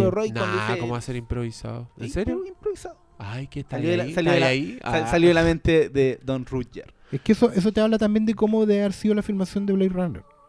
¿Cachai? Una cosa como ya, cabrón. Encuadra, fotografía. ¿Cachai? ¿Cómo, cómo dice el? Hagamos el mono. ¿cachai? Eh, y veamos qué sale. Y efectivamente, Rutger Hauer es un actor que, que, a pesar de que no tiene una carrera llena de lumbrera, sí es un tipo que se compromete mucho con sus papeles. ¿cachai? Y probablemente el tipo estaba metido en esta en esta dualidad del replicante, que- esta angustia de saber que te vaya a morir, que es inevitable, y se mandó esa poesía, ¿cachai? Muy bien metido en el personaje, pero tiene que ver con el proceso interno de él. No necesariamente que la película lo haya conducido a eso. Mm. ¿cachai? Tiene que ver con esta suma de, de, de coincidencias felices, por así decirlo. Sí. ¿cachai? Todas son muy felices, pero no necesariamente eso implica que, insisto otra vez, funcione como un todo. No hay una planificación detrás Pero, necesariamente. caché que, mira, yo tengo otro ejemplo de, mm, de la marca estilística de Ridley Scott encima de lo que el weón te está contando. Sus prioridades. ¿Ya? Y eso es lo que le pasa a los ojos de los replicantes. Que si- siempre los replicantes tienen unos ojos como de gato, como que en la oscuridad ¿Ya? reflejan la luz. ¿Te fijaste? Se- lo tienen lo tiene Priest, lo tiene la Rachel, lo tiene incluso la lechuza, que es una lechuza Lo- lo artificial. fotografían de esa manera. Claro, entonces tú decís, eh, les da al tiro un aire entre artificial, inquietante, sobrenatural y weá. Pero estamos hablando de una película que está transcurre en un universo donde para dete- detectar a los replicantes tienen que hacerle una prueba de empatía, que es un Sí. cuestionario de preguntas y preguntas, que puede durar hasta horas, Sí. donde miden la dilatación de las pupilas y la weá.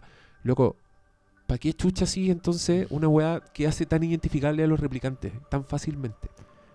Claro, pueden ser convenciones del género, pero pero eso también es lo que me hace un poco ruido con Blade Runner, que No, tengamos de que hecho estar había como una justificando explicación cosas. tonta, weón. Ese del, como ¿Sí? que, no me acuerdo dónde leí, pero era como, no, la contaminación del planeta a los replicantes, ah, ¿cachai? Como que siempre hay como explicación posterior que le quiere dar. Pero ya, ya es una mala señal, tienes que estar explicando cosas, ¿cachai? Sí, po. Eh, eh, pero bueno, yo tampoco soy de esos así policía de la lógica, así como, ay, no tiene ningún sentido la weá. Pero sí fueron, fueron weas que me pasaron viéndola de nuevo. Esta vez. No, ¿Cachai? entiendo, entiendo. Eh, doctor Malo, ponga el teléfono en silencio, no sea, no sea bruto. Suena, suena, suena. El WhatsApp que ¿Quién aprieta. ¿Quiénes están ahí? ¿Dónde estáis? ¿Llegaste a tu casa? No. Acuérdate, Mándame- Me, preguntan, acuérdate de comprar pan para mándame la mañana. selfie desnuda. No me decían, ¿ya, ya te retaron por el micrófono? creo, creo que todavía no.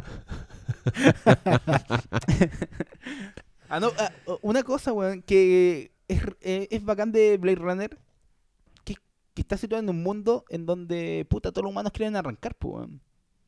Efectivamente. Que por- como por eso- tratan sobre poblado y te hablan como que están yendo a estas colonias espaciales Mira, eh, hay- ya, hablemos weas bacanes de Blade Runner. Para que no sea solo...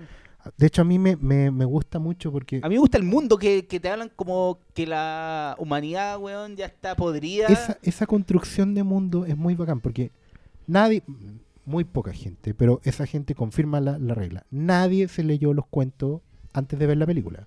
nadie leyó a Dick antes de ver Blade Runner, ¿ya? Eso es pose. Son muy pocos y esos buenos confirman la regla. Entonces, tú después de ver Blade Runner, de tener esta experiencia visual, estilística, opresiva, opiácea, si querés, te vaya a los cuentos, te vaya a leer a Dick, a, a- a William Gibson, ¿cachai? A, a toda esta gente, y te encontráis con lo mismo. Y eso es muy estimulante.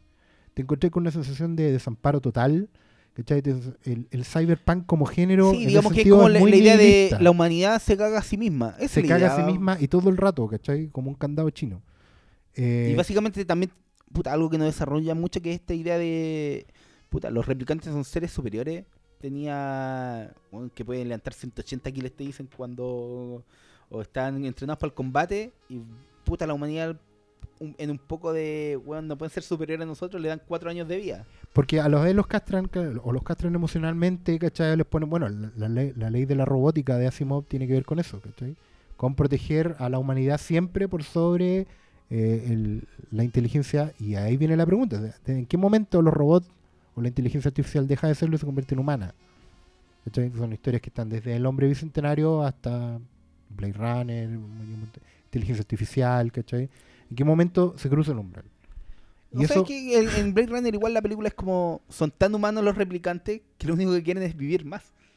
Que es una weá muy, muy, muy humana. Pero si los replicantes son los más humanos de esa Sí, película, pues ese es el punto. Y, y los le dan como caja. O sea, desde Priest, que es capaz de conectar con J.F. Sebastian al toque, ¿cachai? Como apelar a su soledad. Y los buenos están siempre haciendo empatía. Y, y Roy Batty salva al weón porque le tiene empatía, ¿cachai? La misma empatía que el loco no sintió para. ¿Tú crees que lo, afilarse sal- a todos lo sus salva por compañeros. Sí, pues. O sea, ¿Por es qué que no? para mí, es que para mí es más como, ¿Por qué si no? como que su... re- como ¿Va a ser un statement? No, pues la existencia de él va a quedar en el recuerdo que va a tener este otro loco, pues, weón. Si ese, es- él quería seguir permanecer de alguna forma y por eso dice, eh, todas estas memorias mías se van a perder como lágrimas en la lluvia, weón. Salvo en la cabeza de este weón que dejé vivir, pues. Porque él... Pero, pero es un replicante, así que a lo mismo. Ah, de veras. Cagó Ridley- todo Ridley Scott. Ridley Scott, qué manera de cagarte tu propia No, película. pero hablemos un poco de la persona, porque está como la primera versión que está... Ya, que como que... mucho más noir, que es un detective, que está metido en un caso. Sí, y- Y, y de hecho, yo siento que obviamente funciona mucho mejor porque en el cine negro y en la novela negra y en todo lo género negro, es siempre el detective es un desencantado de la humanidad. Y de, y de una manera u otra, los casos en los que se mete lo lleva no a reencantarse, pero sí a vislumbrar un ligero rayo de esperanza, pero que al final igual se va a la mierda. ¿Cachai? Sí, pues, porque en la película te digo, ya, salvó a esta replicante que estáis viendo con él. sí, Y está el personaje de eh, Edward James Olmos. Como Claro. que ya le deja un, un, un unicornio de origami. sí, Onda, ya, yo sé que estáis con ella, pero te voy a dejar, ¿cachai? claro. Y ahí como- terminaba la película. Pero con las versiones posteriores crearon como esta secuencia del unicornio. Sí. que cambia todo el sentido de la historia. Es como te hablan de que lo- las memorias tenían im- implantadas O sea, los replicantes. te, Entonces, pone, te pone la duda sobre como te meten que eh, Deckard tenía este sueño del unicornio y al final le dejan el unicornio de origami, o sea, este otro sabía que tenía una memoria implantada. ¿Es la, ¿Para qué piri- te tienes? es- es la pirinola de Nolan? Sí, bueno, ¿y por qué tienen que No, sobreexplicar? no es la pirinola, no es la pirinolan, porque la pirinolan todavía es ambigua. Esta weá no es No, ambigua, ma- no, es po. una. No, pues, estupidez. sí, con- con- Exactamente. Con el del unicornio te explican que sí, es replicante. Pero caché Sí, que yo, ¿Pa' yo creo, weón? mira, yo voy a especular, yo creo que esto es lo que pasó. Yo creo que Ridley Scott es un señor muy oficioso, que domina muy bien su técnica, que hizo una obra maestra en su vida que se llama Alien. ¿Ya? Sí. Hizo muchas películas buenas además. Y Blade Runner es una de ellas. Pero Blade Runner no está a la altura de Alien, ni por si acaso. Entonces cuando siempre me da risa cuando dicen del director de Alien y Blade Runner es como que te digan, no, po, del creador de, de La Mona Lisa y, no sé, un cuadro mucho más menor en comparación.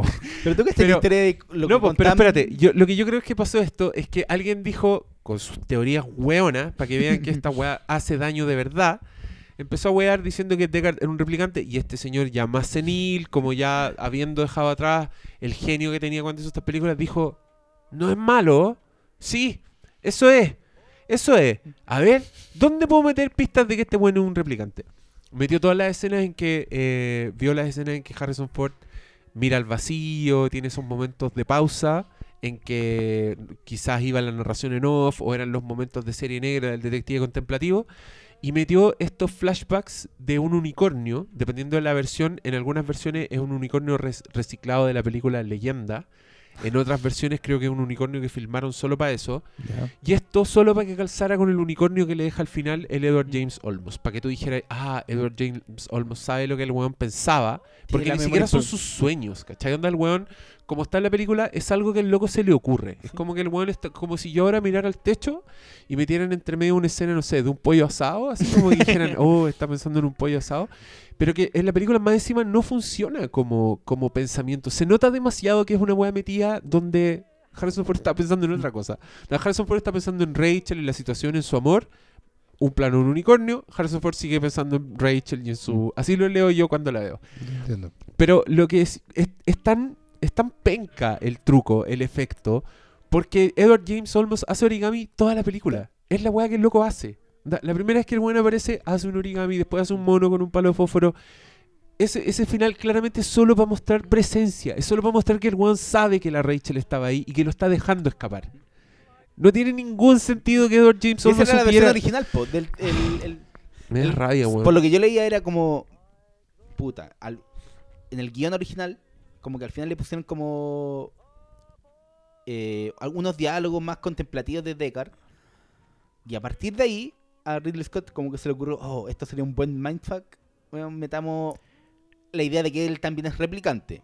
Y, y salió esta versión Wordprint donde tenía la escena del unicornio, pero después se metió en el estudio y metieron los diálogos de Harrison Ford, po, y ahí quedó como la versión original, po, y ahí sacaron al unicornio que después el weón las quiso meter de nuevo. Pero era como una idea que se le ocurrió mientras estaban como filmando la película, ¿no? Como... Yo creo que hay mucho, hay que entender también el, momento en que se filma Blade Runner. Ridley Scott probablemente era un director joven, eh, como muchos en su momento, que tenía más imágenes que, que- ideas en la cabeza. Yo derechamente siento que el- la imagen del unicornio, que no estaba en el montaje original, que obviamente se sacó por lo que tú estás contando, tenía que ver con poesía visual. El unicornio es un animal mítico Poesía que o no paja existe. visual. ¿cachai? Un animal que no existe, eh, que tiene que ver con, con quimeras, ¿cachai? Ajá. Entonces, meterlo tenía que ver con poesía visual, ideas juveniles, weón, paradas, ¿cachai? Probablemente que Roy Batty haya improvisado su diálogo final tiene que ver con eso también. Es un cine o un momento de tu carrera en que dejáis mucho volar la imaginación, dejáis la- a la intuición que haga la película por ti, ¿cachai?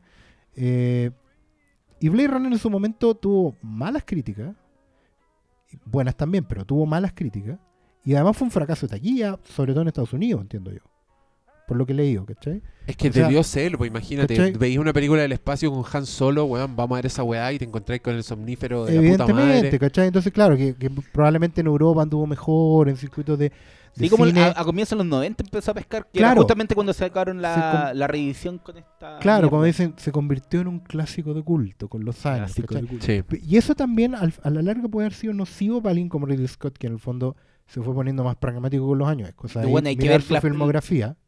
Esto lo hablábamos ayer, Sí, po. ¿cachai? Su filmografía cada vez es más planificada, más fría, más plástica. Eh, Con los años, el, el tipo es un, más o menos un- una cosa progresiva, ¿cachai? Y evidentemente cuando te dicen, oye, sí, construiste una obra de arte con puros chiripazos, tú empezás a tratar de, bueno, de... de No, está y- todo de calculado, está calculado. Cuando decís, no, es que siempre mi intención fue darle este golpe. Pero tú caché que el bueno ahora dice que no, Harrison Ford es replicante. Lo dice ahí así. Sí, y es, no hay una- duda. y- y un problema porque ahora se le ocurrió hacer Blade Runner 2, po, weón. Y con Harrison Ford, que ya está viejo, entonces, ¿cómo va a ser un replicante si los buenos existían, vivían cuatro, años? O sea, y ahí de seguro decir, 7, no, era un, un replicante más avanzado para cazarlo. Ándate a la mierda, era un Y es cyborg como... que venía del futuro a matar a la madre. ¿Por qué, weón? ¿Para qué sobreexplicar? Eso es lo que pasa, ¿cachai? Cuando tú. Y por eso es como más. Ridley Scott más, es más. weón, visual que sustancia. Y por eso hay que respetar más a Don Tony. Don Tony Scott, yo lo prefiero. ¿Te gusta más que Ridley Scott? Sí, weón. Pero, ¿qué, sea, hecho, película, pero ¿qué película de Tony Scott le hace el, el peso? Ah, a o sea, no, para alguien no, po. Lo que pasa es Pero que es más constante, yo encuentro. teníamos una, con- una conversación sobre eso. Ay, ¿qué están haciendo? Están hablando a mi espalda. Reuniones de pauta. ¿Están haciendo otro podcast? No, reuniones de pauta. Ay. No, mira, lo que pasa es que en la semana en- nos acordamos de un actor que se llama John Casal. Ya, ¿ya? maravilloso. Fredo, el padrino. Fredo, el John francotirador, Ya. Tarde de Perro. Bueno, acabas de nombrar prácticamente toda su filmografía. Sí, Sí, bueno, porque se murió cuatro- muy Porque John. Casal lamentablemente se murió muy joven. Pero tú crees que como que lo nominaron a- al Oscar por todas. Es que es el punto. John Casale tiene un récord, que es que todas las películas en que él trabajó fueron nominadas al Oscar. y, y si no me equivoco, eh, bueno, él parece que siempre estuvo nominado a secundario, pero tiene esos récords, ¿cachai? Como, si tú analizas la carrera de John Casale, si bien fue muy corta, eh, tiene como un 100% de rendimiento. ¿Cachai? No, hay, no hizo película mala, no tuvo actuación mala, ¿cachai? Eh, bueno, 100% de rendimiento, pero nadie lo nombra en la lista de los mejores actores de la historia, ¿cachai? Siempre Que fue muy fugaz carrera. Pero, pero claro, si nos vamos como a la cosa estadística, John Casale tiene 100% de rendimiento. Y a raíz de eso nos pusimos a pensar, bueno, Ridley Scott tiene grandes cimas, obras de arte, pero también tiene guatazos que no son menores. ¿cachai? Y, y en general un rendimiento que puede ser muy oscilante. Es posible, porque no podemos demostrarlo necesariamente, pero sí podemos debatir sobre si Tony Scott, que es su hermano más chico, que tiene una filmografía menor, puede haber sido más eficiente en rendimiento, más parejito. Y eventualmente, si tú sacaras un promedio de ambas carreras, capaz que en una de esas, por lo menos empaten. Porque no me quiero arriesgar a decir que. Pero. Puta, es que yo. ¿Qué títulos no tiene Tony Scott, por Es que yo no lo encuentro tan bueno, man. Encuentro, encuentro que. O sea, sí. O sea, a mí, hizo- me, hizo digamos que a mí, a mí me perdió cuando empezó con esa cagada de edición que empezó a meter como en... Ya se hizo muy patente en Dominó, que eran una de sus últimas películas. Ahí me empezó a perder un poquito, pero la, no sé, pues, tiene Marea Roja, el último Boy Scout. Que bueno, son Pero- películas todas raras. Pero son bien menores. Sí, pues comparado con Marley son muy menores. Pues. Es que ni siquiera, ni siquiera en, en las buenas películas de Ridley Scott como Telma y Luis eh, lo echáis a pelear con alguna de Tony Scott, po. No sé, creo yo. Es que Quizás no, estoy o siendo sea, demasiado es, cruel. es un juego en realidad como para incentivar el, el debate, pero a lo mejor una de esas a largo plazo, ¿cachai? Con la carrera completa. Viendo rendimiento así como, ya, esto no destaca mucho, pero en una de esas. Sí, es que Pero- igual, pero Tony- igual Scott era más, era más comercial. Pues, Pero sí, para mí- igual por algo hizo el, el Detective Suelto en Hollywood 2. Para mí Tony Scott no es es malo, como un. Michael Bay pero mejorado. bueno, ¿cachai? Claro, es como un Michael, Michael Bay más inteligente, pero igual un Michael Bay. Pero O obvio, sea, pues, tiene hizo pe- y el tiene películas- Tiene películas muy entretenidas. A mí me gusta mucho la de Will Smith. El, Ah, el enemigo público. enemigo Enemigo público. La encuentro muy entretenida, que dialoga con otras películas, Jim Hackman, y tiene toda esa estética que igual está justificada porque todas las weas satelitales y las cámaras de seguridad. Y es muy entretenida y tiene súper buen ritmo, pero es una wea que se me olvidó apenas levanté la raja al cine, ¿cachai? Eh, igual me, me sorprende que estos locos sean hermanos y su estilo igual son un poco hermanos. Son son súper parecidas su Sí, estética. bueno. Esa es bacán. Sí, Pero es que yo- creo que estuvieran en el mismo lado. Es probable. Bueno, Tony Scott se murió hace un tiempo, no, no hace mucho. 2012. Tengo, tengo entendido que, que él tenía depresión. Sí, po, se suicidó, de hecho. Sí, de hecho se suicidó por eso. Yo no voy a decir que Ridley Scott tenga depresión, pero evidentemente... Tenía depresión y por eso hizo Moisés. Claro. Pero evidentemente eh, una cosa así igual marca tu historia, probablemente te haga definir prioridades de una manera u otra, que si te mate tu hermano, weón, eh, no, de- no solo porque se mata en un momento, sino que históricamente igual hecho, tú podías haber tenido una relación... Bueno, alguien por ahí hizo la Blade, Blade de- Runner, creo que se murió el, el hermano más viejo, el 82, como por ahí. Y como Ya. que mucho de eso lo influenció a hacer... Bueno, es innegable. Yo creo que evidentemente los cineastas son personas y, y sus historias personales se Mm. trascienden. Spielberg es el ejemplo más conocido, ¿cachai? Eh, cuando uno decía, oye, las películas de Spielberg los papás siempre se van, ¿cachai? Anda a preguntarle a Spielberg qué atados tiene con, con la figura paterna, sobre todo en un momento... O por ejemplo cuando me acuerdo la crítica que se le hizo a, a- a la segunda Indiana Jones, al Templo de la Perdición, Ajá. que porque era tan oscura. Bueno, resulta que George Lucas estaba divorciando, loco. ¿Cachai? Entonces había un tema con, con mandar a la mierda al mundo, pero también preocuparse mucho de los niños, qué pasa con los hijos, ¿cachai? Al final las historias igual trascienden de una manera u otra, ¿cachai? Sí, a mí me encanta ese tipo de análisis de filmografías, como conectado a la biografía, porque encontré weas muy buenas. Por ejemplo, eh, la weá Dioses y. ¿Cómo se llama? Éxodo, Dioses y. Éxodo, Dioses y, y Reyes. Y Ángeles, Y Reyes. whatever the fuck. Al- Gods, eh, Gods and Kings. que era una mierda la película, todos decían que era mala, pero alguien igual hizo la lectura de que era una historia de hermanos, po. Y este loco perdió a su hermano, entonces hermano- bueno, automáticamente se transforma en otra cosa, ¿cachai? Como que tiráis eso. A mí me pasa, por ejemplo, con las películas de Liam Neeson. Que yo encuentro que Uy, Liam Neeson sí. es un actor, un actor bien autor. O sea, el weón es de esos actores que tiene una consistencia en sus personajes. Y el loco se le murió su esposa en un accidente de caballo. Y, y en adelante hizo puras películas de viudos y de weones en crisis Onda, el weón se transformó como en un viudo en muchas películas. Y la que hizo antes fue la de los lobos. Sí, es un loco que- lobos que creo está que fue pleno proceso- luto. Sí. Y la weá se trata de un weón que está suicida, pero que ante una situación, situación extrema, como que despierta su instinto de supervivencia. Y si lo veis desde ese espectro, como un weón que acaba de perder a la po, esposa, es como, weón, conche tu madre. Esa película adquiere peso al tiro. Como que igual es fácil descartarla, como decir, ah, pff, nunca hacen los lobos, fome tu película, yo quería ver Taken de nuevo. Nunca se lo Pero- mataron. Era, sí, pues decían como que nunca lo había como un, un resultado en esa película. No, pero Claro. sabéis que es re buena esa película. Y bueno, ya que hablamos de George Miller y, y La Cúpula del Trueno, ahí el loco perdió a su socio, el productor, que era su mejor amigo, y el bueno está tan cagado que tuvo que trabajar con un codirector, porque Ah, no se la pudo, no pudo hacer la película solo y claro, ahí tenéis, igual es la película más irregular de, yo diría que toda la carrera de George Miller, De hecho. tiene uno- uno- unos guatazos bien grandes la película y tiene momentos de genio donde se nota que está el weón a full. Claro, es como que no dice, bueno, lo, lo pillaron con las defensas bajas. Te meten estética de videoclip, te meten cuestiones forzadas que tú nunca habías pensado y dijiste, bueno, ya, ¿cachai? Está ahí un poco.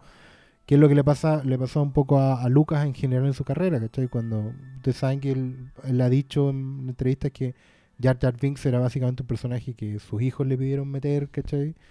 Y el buen, bueno, cuando estás en un momento de tu vida también, por ABC motivo, de repente te pillan con la guardia baja, ¿cachai? Pero bueno, pero eso también hace más humanos a, a los directores. A veces se nos olvida un poco que los tipos también pueden guatear, ¿cachai?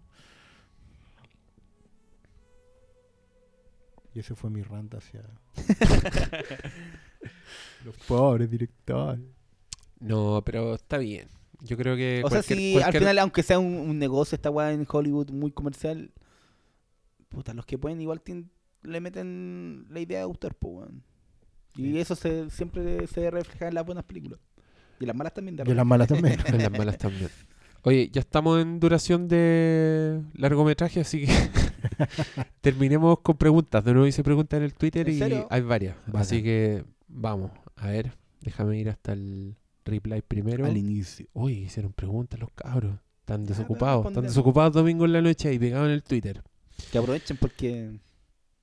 Habrá, habrá, no, por la próxima semana de Fiestas Patrias. Blade Runner. eh, Francisco Retamal pregunta: Pancho Cinepata. Un hombre que le gustan las películas. Blade Runner, ¿la original o las reediciones? Bueno, ya cubrimos Sí, po. amplio, Original. Original. amplio La, espectro. la- la que es ambigua, yo diría. Diego Mesano pregunta: Sé que Mad Max Fury Road es perfecta de principio a fin, pero ¿cuál momento disfrutaron más? Uh, buena pregunta. A ver, ¿qué momento disfrutaron más? O sea, yo el que sigo es que, weón, cuando aparece el Doof Warrior, weón, y empieza a tocar La la, primera guitarra. caravana, La primera, sí. la primera vez que aparece. Y ahí, en, en ese momento, como que la película da un salto y te dice, weón, prepárate para lo que viene. Para ya, que viene. me gusta. Oscar, Claro, como yo soy el más reflexivo en esta, en esta mesa. un rol Claro, autoimpuesto Claro, por lo demás. Nadie me lo ha pedido, claro. y no me preocupa que me traten de poeta y esas cosas en, en redes sociales. No, no, a ver. Es que mi momento más disfrutable de la película, efectivamente, es cuando me pasó en las dos visiones, en la normal y en la. Yo te paréntesis la vi doblada la primera vez, porque las funciones están en horario pésimo. Y, y no me afectó nada la experiencia en general. Bueno, ayuda que tenga muy poco diálogo, pero Y está súper bien doblada además. Yo y también la además fui a ver en español doblada. Sí, sí, Sí. No, no hay ningún problema con eso. Eh, es cuando Furioso se da cuenta de que todo se fue a la mierda. Ah, el grito. El grito. El grito en el desierto. Eh, es un plano hermoso. es un plano hermoso. eh, después Oye, en IMAX, ¿cómo se notan los, pun- los, los granitos de Exactamente. arena? Eso te iba a decir. weón. Eh, Fue como más grandioso, más operático, ¿cachai? Más desgarrador de una manera u otra. Y ahí también ya siento que de una forma u otra ya me entregué completamente a la película. O sea, Sí. Si tú podés ser muy cínico para verla, encontrar que no tiene ningún sentido, todo, pero ahí, si querías un plot twist, ya ahí está. Y es visual, ¿cachai? Sí. Porque cuando ella de verdad. Se da cuenta que no hay eh, esperanza. No hay esperanza. Y bueno, y después viene Max y le, le dice algo, sobre la esperanza. Le dice, Probablemente es la, frase más larga de Max en toda la película. no, le dice, You know, hope is a mistake. Si tratas de arreglarlo, eh, no, Sí. la esperanza es un error. Si tratas de arreglarlo, simplemente te vuelves loco. Que ¿Cachai? te, te dice de dónde viene él también. Exactamente. Ah, es que es tan económico, todo es tan, tan puro. Yo, si tengo que escoger una secuencia, yo creo que escojo la secuencia de la tormenta radiactiva. Porque mm, encuentro que es una secuencia de acción impecable. Que además el weón te transmite la belleza del mundo post-apocalíptico. O sea, cuando Knox dice esa frase que se transformó como en, el, la frase ancla del marketing, What a Lovely Day, muchos lo leen como irónico. Pero Nux, de verdad, el weón cree que está viviendo uno de los momentos más hermosos de su vida en esa escena. Y George Miller, de alguna forma, mostrándote unas imágenes de pesadilla, el weón te transmite esa belleza. O sea, cuando ese camión explota, se levanta en el aire y empieza a explotar en el aire, los weones salen volando. Y Nux está mirando, y para Nux es como decir, weón, mis amigos todos están llegando al Valhalla ahora y ahora me toca a mí. Y este día es hermoso.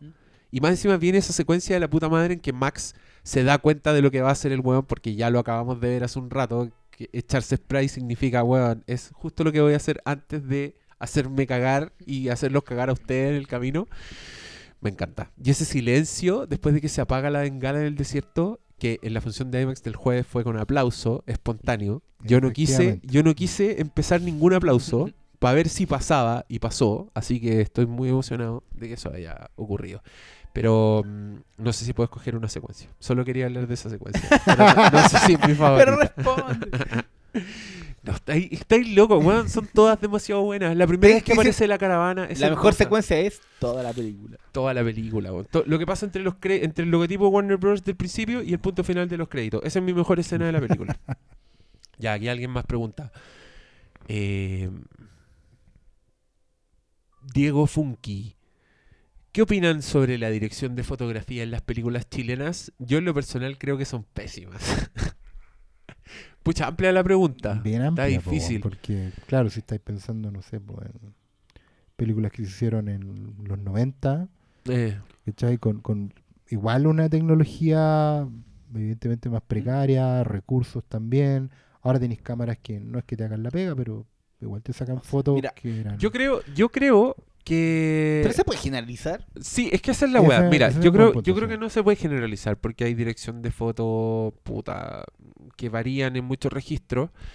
Y en general lo que sí pasa, encuentro yo, que las películas chilenas tienden a una estética realista, cruda, que, que es todo lo contrario de una estética cuidada, donde te preocupáis del- del- de la composición en un plano como un sentido más clásico y se vota más por el, por el realismo, por el cine más independiente, más europeo. Eso no necesariamente es malo, pero sí encuentro que podría haber más belleza. Por ejemplo, las películas de Alicia Cherson. Esta es una loca que compone, que usa el color y que es bien, bien clásica y que y la dirección de fotos es súper linda en sus películas, en todas en general, como que vale en sí misma. Pero no sé si iba por ahí su, su pregunta. ¿Qué quieres No decir sé, tú? yo doctor la- las últimas dos películas que vi chilena tienen un, un trabajo de fotografía bueno, muy bueno que es Matar a un hombre ¿Ya? y la hermana Quispe. Bueno, la hermana Quispe Sí. tiene la, me- la media fotografía bueno, en el desierto. A decir, hay un cine, hay un cine chileno que apuesta son- más por, por una películas cosa... del último dos años serán esas dos. Sí, sí. Hay un cine chileno, claro, que como que todo lo que se estrena en Valdivia y de ahí para acá, ¿cachai? Tiene como una, una propuesta, que, claro, que puede estar más ligada lo- al, al arte y ahí podríamos entender no sé si buena o mala arte, fotografía. Pero sí, también es como súper difícil de decir porque lo que tú apuntáis de, de la estética realista también tiene que ver con quizá una, una cierta idea de que tenemos poca plata, ¿cachai? hacemos lo Sin que podemos hacer, cerramos los planos, nos preocupamos menos de, de- de comunicar fuera de lo que es complejo. También tiene que ver con el soporte, porque la misma Alicia Cherson una vez dijo que ella estaba haciendo sus películas para que la gente las viera y que eso no necesariamente implicaba anclarla a, las salas de cine. Con, una pelea de si era necesario estrenar en cine, si había que tener cuotas para el cine chileno en las, en las multisalas, ¿cachai? Dice, ¿sabes que hay películas que no necesariamente están hechas para el cine? ¿Cachai? Hay películas que están hechas para ser vistas. Y hoy en día tenéis un montón de soporte, ¿cachai? Entonces no necesariamente estáis pensando a veces en pantalla grande, a veces pensáis en pantalla chica. Yo creo que también lo- los cineastas, como acá, no solo tienen que componer la película, sino también tienen que planificar todo el tema, los recursos, la distribución, eh, cómo andar en, en todo lo demás. También al final eso termina influyendo un poco en la composición, creo yo. No, y es que además también influye mucho que, puta, las películas más vistas generalmente son las más comerciales y que no, no sé, pues, weón, ¿quién le vaya a pedir una película de los Cebadilla, weón? No, pero ya no, no ensuciemos la conversación. Otra. ¿Para qué? Otra pregunta, a ver. Doctor Mal hablando y tiró un mojón arriba de la mesa. Pregunta, I am a CEO bitch. Ese es su, su nick. Eh, ¿Qué esperan de la fase 3 de Marvel? ¿Les emociona o ya están un poco chatos como yo? Va- ver, bueno, yo no sé si espero mucho, pero la espero. Porque si- a- con Marvel hay un piso calidad que nunca baja Sí, y que puede, que puede que ya te canse, puede que ya no sea novedad, pero siempre ser entretenido ver weones graciosos haciendo weas de superhéroes. Yo, personalmente, por ejemplo, el, el halcón me da lo mismo. Ese personaje que insisten en, en hacer creer que un vengador, para mí es como muy fome. Espero que haya personajes más interesantes, pero creo que, por ejemplo, el Doctor, ¿cómo se llama? Doctor Strange. Esa weá parece que viene, sí, viene buena, como que como va a ser distinto. Sí. O sea, sé que. ah, ya, como Eso es fase 3, ¿o no? Sí, pues fase 3. Ya. Pero ya, como hablando de esta mierda de la fase 3, bueno, yo creo que mucho depende de lo que hagan con Thanos, que este villano que nos vienen eh, tanteando hace como cuántas películas, 6, 7. Más o menos. Entonces, Que al, al final de como cinco películas sale la- ese weón diciendo, ahora voy a hacer algo yo. Y no, no hace nada. entonces si la pelea en Avengers Infinity War es ahí nomás, weón, váyanse a la mierda. Yo necesito que la pelea con Thanos sea, después Sí. de todo lo que nos han, han calentado la sopa, necesito ver, weón, que el weón se pitea a Capitán América, lo haga mierda. Claro, y, lo- mí- y mate weones. Eso necesito, como que las películas sean. No pasen solo como un chiste, weón. Thanos. Igual es divertido cuando en Avengers terminaba y venía la escena de los créditos y todo esperando y aparecía Thanos y más de la mitad del cine decía, ¿y ese quién es? Yo me acuerdo que llevé a mi mamá a ver Avengers y cuando salió ese weón mi mamá me dijo, ¿ese es Hellboy? De más, po. Eh, espérate, hay más preguntas. Eh, Hanu Ugarte pregunta, Blade Runner, ¿con o sin voice over? Voice over, eso es voz en off. Eh, Es que, no ya lo sé. respondí- es que ya lo respondimos. si es Es que no sé si es eso lo que, lo es que, que a si mí es con me voz falta, en off, es la versión original, po, weón. Pa- para mí, con- Sí. porque además de ser la versión original, eh, me gusta que sea anclada al género noir, ¿cachai? Sí. Por último, eso, eso funciona bien o no, pero es parte de, o sea, de- como de que una propuesta. Decían como concreta, que el coherente, Harrison. Ford había hecho como ese trabajo de voz, como onda, weón, paloyo para que la weón no, no, no no la sacaran al aire, o sea, no la, no la pegaran en la película. no po. quedara. Y, pero como ya después perdieron en la postproducción, la, el estudio igual la metió. Harrison Ford. Ya, eh, Diego Funky, otra cosa. Para Mad Max Fury Road contrataron gente del Cirque du Soleil. Eso me pregunta. Vi un corto de Cirque du Soleil donde salen los hombres cuerpos. Eh, sí, joven, contrataron gente de Cirque du Soleil, pero mm, el- lo más notorio son estos buenos que están en pértiga, los que se balancean de un lado a otro y sacan gente de los autos. Esas personas son del Cirque du Soleil.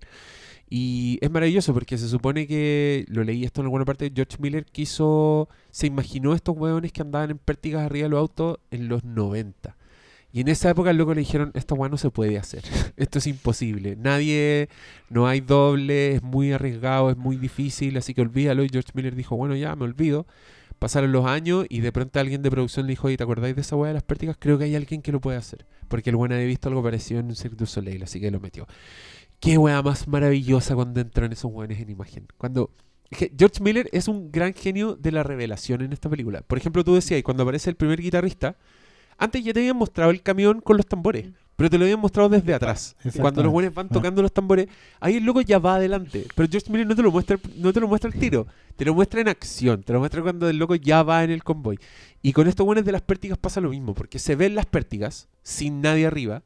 Eh, de hecho, los ven la- las esposas lo ven por larga vista y dicen, vienen polecats, que lo traducen como tiburones.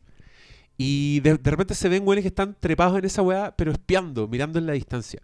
Pero el momento en que se ven en acción, te lo revelan para la persecución final y es hermoso. Llegan en un momento en que tú decís, ya, nos mostró tanto, qué guay puede venir. Bueno, y te y sacan aparecen, eso. weón. Y eso es lo bueno, que es como de momentos que van como increciendo hecho- siempre. De hecho, sobre las pértigas estoy mirando acá en el estudio el afiche de Mad Max. de como 5 por 5 metros, weón. Sí. No sé dónde lo sacó. Pero no, es el afiche en el que Rokatansky está de espalda a, a todo el convoy. Sí. ¿ah? Y efectivamente aparecen las pértigas. Y ahora sabemos que alguien se va a subir a la- arriba, pero si te fijas, parece el lanza. Sí. No, y este, este afiche es genial Sí. porque ni siquiera te vende al Duff Warrior que está ahí, pero está en blanco y negro. Claro, y de hecho no se ve hasta que sabes que él es. Sí. ¿cachai?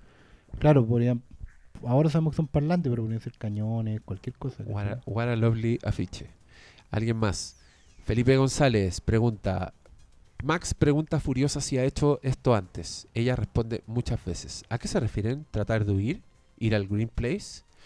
Esto ya es especulación, porque no, no, no, no te dicen toda la historia. Pero yo creo que sí, yo creo que Furiosa intentó escaparse muchas veces y de hecho creo que su brazo que le falta debe ser una medida disciplinaria. Esa es mi interpretación. Yo creo De hecho, que probable, la hay, hay- una escena que a mí también me quedó marcada, que es cuando ella se echa a, y Morton. a Mortan, le dice, ¿te acuerdas de mí? Sí, Entonces, claro, ahí tú puedes pensar, bueno, ella fue una de las esposas de, de Mortan, puede ser. O efectivamente ella trató de escaparse. Ahora alguien podría decir, pero pucha, ¿cómo le pasáis un camión a alguien que trató de escaparse? Como pero es que ahí está el punto. darle las llaves a, Ahí está el a- punto. claro, Por eso ella le dice, le dice, me recuerdas. Porque el weón nunca, nunca no sabe quién es Furiosa en la ficción. De hecho, la presenta como Imperator Furiosa. Entonces, claramente, esta loca de haber hecho algo, de haber hecho un cambio de creo era identidad. Puede ser. Debe haber, o el weón la conocía con otro nombre, porque O cuando... Derechamente- ahora era su esposa, weón, y como era infértil. Claro, ¿Por qué, derechamente. ¿Por qué decís que No sé, digo yo, pues puede ser. Claro, o derechamente, cuando, cuando le preguntas si lo has hecho muchas veces, también puede ser en tus sueños. Así derechamente, como toda la vida he soñado, he vivido, he respirado, he esperado para esto. Igual hay un detalle que yo me fijé que es cuando las Bugalini la encuentran, una de ellas le dice, es ella, esta es nuestra Furiosa. Sí, O sea, Furiosa es su verdadero nombre. Sí, Entonces el Remember Me es otra wea. Es como una identidad que, que este weón... claro. que De hecho, yo entendía haber- que Imperator era el título de... No, Imperator es un rango. claro, Sí. ¿cachai? Pero Furiosa Pero Furiosa es nombre, un sí. nombre. Y claro. es el nombre que Y es recuerda nuestra Furiosa, y ahí tú entendís que ella la criaron desde chiquitita, porque hay un rollo con la madre. Sí. Porque le preguntan por la madre todo el rato. Sí, pero bueno. Eso, eso es lo maravilloso de la película, ¿cachai? Tienes tantas lecturas, todas posibles, todas funcionan. Ninguna te echa a perder, ninguna es un unicornio, ¿cachai? Exacto. Alguien más pregunta, Cristian Ramos, ¿escenas o filmes favoritos que han sido influenciados por Blade Runner? Eso no es una pregunta, joven, faltaron signo de interrogación. Así que no vamos a contestar. No, ya dijimos, po, muchas. Desde Seven, Batman Begins. ¿Qué más? ¿Qué más se te ocurre? No sé, el auto en el quinto, eleme- en el quinto elemento tenía. Sí, las grandes urbes con autos voladores. Qué bonitos los efectos de Douglas Trumbull. Eh, a ver, Patricio. ¿Qué es lo mejor de Blade Runner? ¿Su filosofía, su fotografía o su música? ah, nos da tres opciones. No sé. La estética, que engloba muchas de esas cosas, creo yo. ¿Qué dice Oscar? De hecho, yo creo que en- entre esas tres la foto. la foto? Creo que la filosofía, como dije yo en un momento, plantear la hipótesis no necesariamente y no resolverla no necesariamente es una buena filosofía, ¿cachai? Pero eso ya es opinión mía. Sí, Malito. no, eh, o sea, es que la música de Evangelia a mí me da un poquito de sueño. Está, está Pero no sé, está a mí, sonando de a, mí, fondo. a, mí, a mí me gusta. Es que ese tema es bueno. Pero no, como que me gustan las ideas que quedan como en el aire. Pero innegablemente, in- innegablemente la película es más estética que sustancia temática bien desarrollada.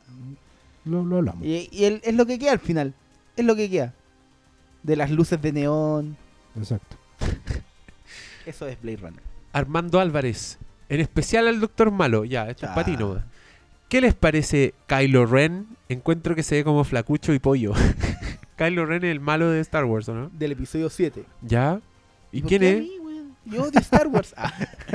no, pues el malo. Puta, pero es que Pero el que loco- yo el no loco- quiero entrar en spoiler, weón. Después me van a alegar la gente porque yo sé hasta quién Pero muere no, esta película. pero no entrí en quiero. spoilers, pues, weón, si te están preguntando... ¿Qué, ¿Qué opino? ¿Qué opináis? No nomás? sé, weón. Me gusta.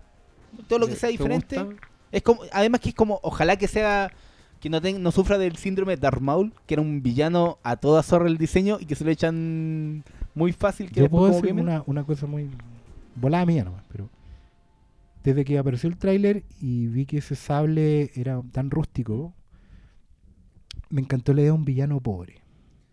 Pero tú, Pobre, es que- pobre, o sea, un weón que, que, que, no sé, weón, con cueva Es- come. ¿Cachai? Un weón que si tuviera la capa toda rota, weón, me gusta Ya la voy a idea traer de un poquito de weón detalles para que jote, sin un buitre, ¿cachai? Es que esa, esa espada es, eh, eh, es custom, hace, porque el buen es como. Claro. Están estos buenos que son como. Él es Kylo Ren. Y antes existía Darth Vader, eh, Los Darth- Darth Sidious. los ya, pues esto- estos Estos son como no la- son Sith. la- los caballeros de Ren. Entonces el Kylo es su nick de caballero de Ren. Pero estos buenos no son Sith, po, porque los No. Sith siempre eran dos. El maestro y el aprendiz, bla, bla, bla. aprendiz, Entonces, en esta película, este weón está como obsesionado con Darth Vader y son como recolectores, son fanboy, weón. Fanboy de Star Wars, el weón está recolectando. Está Oye, recolectando. pero eso, eso es muy bueno. ¿Sí? Es No, muy si bueno. me tinca el- la idea de Kylo Ren. Ya, pero este- que el- no vamos a- Pero este loco encuentra flacucho y pollo. Eres muy superficial, Armando. Es que yo cacho Yo que, creo se, que se, que- puede se ser quedan porque el- villano, el, actor, no- el actor que lo interpreta es flacucho, que es este one de Gills. ¿Cómo se llama? Pero el a mí me, me parece bueno eso, ¿cachai? Que, que sea alguien Sí, que venga, pues, venga ¿por qué con, con que hambre, con tripa, con... Además que ¿Cachai? ese one tiene un dominio, está el despertar de la fuerza. Bueno, lo que importa no es... Bueno, tampoco Luke Skywalker era el weón con más músculo, weón. Si era un flacucho, No. weón, Para nada. un granjero. Pero ¿qué, ¿qué importa el índice de masa corporal ahora también en las películas? Déjenos en paz ya. Sebastián Leroy. Ah, pero esta pregunta vamos a estar toda la noche acá. Episodio favorito de Star Wars. Mm, No sé, para mí fácil. ¿Cuál? El 5, el Imperio El contra Imperio, ¿El Imperio? Imperio. Sabes que yo vi hace poco la trilogía original y yo también decía Imperio, pero ahora parece que me gusta más la primera. O Parece sea, que me gusta más el episodio Como... 4. como película yo encuentro que es mejor la 4, pero como factura técnica la 5. weón. Me- Es que me gusta más, me Es encima que la- tanto los- Ah, en la 5 nadie- a nadie le están los gusta- personajes más... en- A nadie le gusta el gusta regreso Jedi. Son A mí como me el hoyo, no, a mí me Es la gusta- raja, el palacio ya es increíble. No, y, y el final también, pero no sé, es que... No sé. El final Un cuando poquito lo... el final cuando aparece Hayden Christensen es tan emocionante. Weón, no. Quería emocionante cuando están los Ewoks peleando, weón, y matando a un Ewok y después llega Yo, yo en otro podcast contaré mi historia personal con el regreso del Jedi, No, cuéntala ahora. el divorcio No, de mis no, no. padres ya, y, y todo lo que implica Te- ser hijo de divorciado y bla, bla, bla. ya, estamos Pero a dejar, para otro podcast. estamos a dejar anotado al tiro con eso. Jorge Felipe nos pregunta, ¿lloraron al ver el tráiler de Star Wars en IMAX? Yo no, pero me emocioné Es mucho. que, weón, yo he ido como 6 o 7 veces a IMAX y siempre me toca el... el- Pero, weón, lo dieron en 3D. Las escenas de naves en el espacio No en si IMAX me lo 3D se ven hermosas. Eso solo ya Bueno, justifica la entrada en IMAX. Ese trailer tiene una agua muy bacán que se ven como unos... Los nuevos X-Wing de la... ¿Cómo se llama la...? No me acuerdo cómo se llama. Lo, no es Nueva República, pero... Sí. Bla, bla, bla. Weón, y como que va el weón en, en la nave por arriba del lago y el pega un grito y es como... Yeah, mierda, como puta que vuelva esta weá. Es como ese sentimiento de ese momento. Sebastián Leroy. Sebastián Leroy pregunta, ¿director favorito de cine? Oscar, tírate uno solo. Director favorito.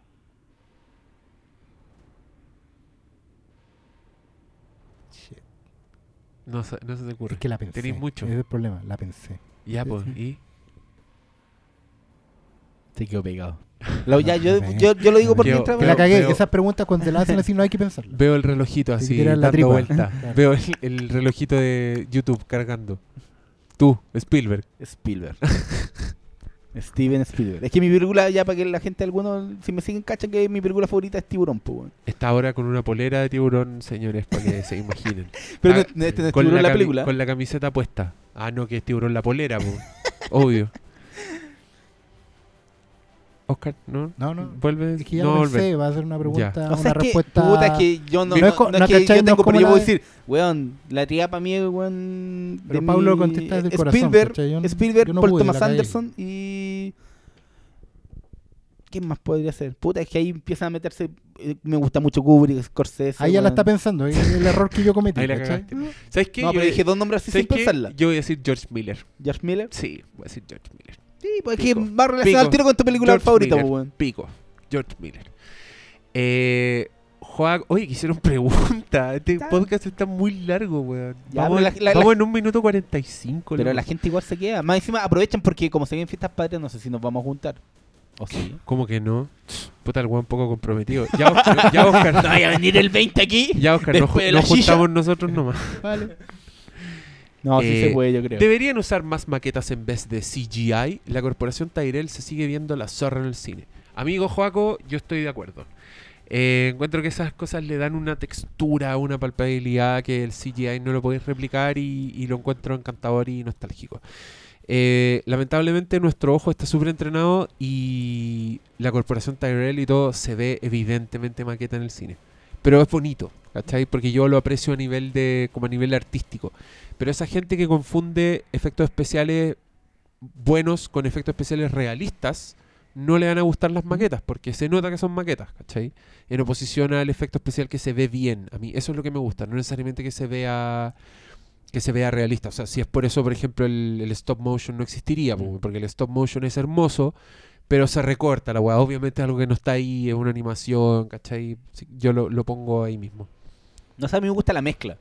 Efectos prácticos con digitales y yo creo que el, el digital que más real se weón, ahí tenéis Jurassic Park, po, weón, que tenía un efecto. Ahí tenéis Mad Max, weón. O, o El Señor de los Anillos, pues, que también hizo- hicieron muchas maquetas El- de los castillos y todas las weas, y después lo agregaron es lo los que después detallitos. pesa tanto en el Hobbit que sea todo digital y se hayan olvidado eso. En cualquier escuela, buena escuela de CGI o, o de diseño o de lo que sea, te van a enseñar a hacer maqueta. Y te van a enseñar que la, la mejor forma de lograr un CGI perfecto es replicando una maqueta. ¿Cachai? Eh, Porque la materialidad de las cosas, tú estás tratando de recrear materialidad. El CGI no es pixel por pixel. Tú estás tratando de, de- de construir una realidad física.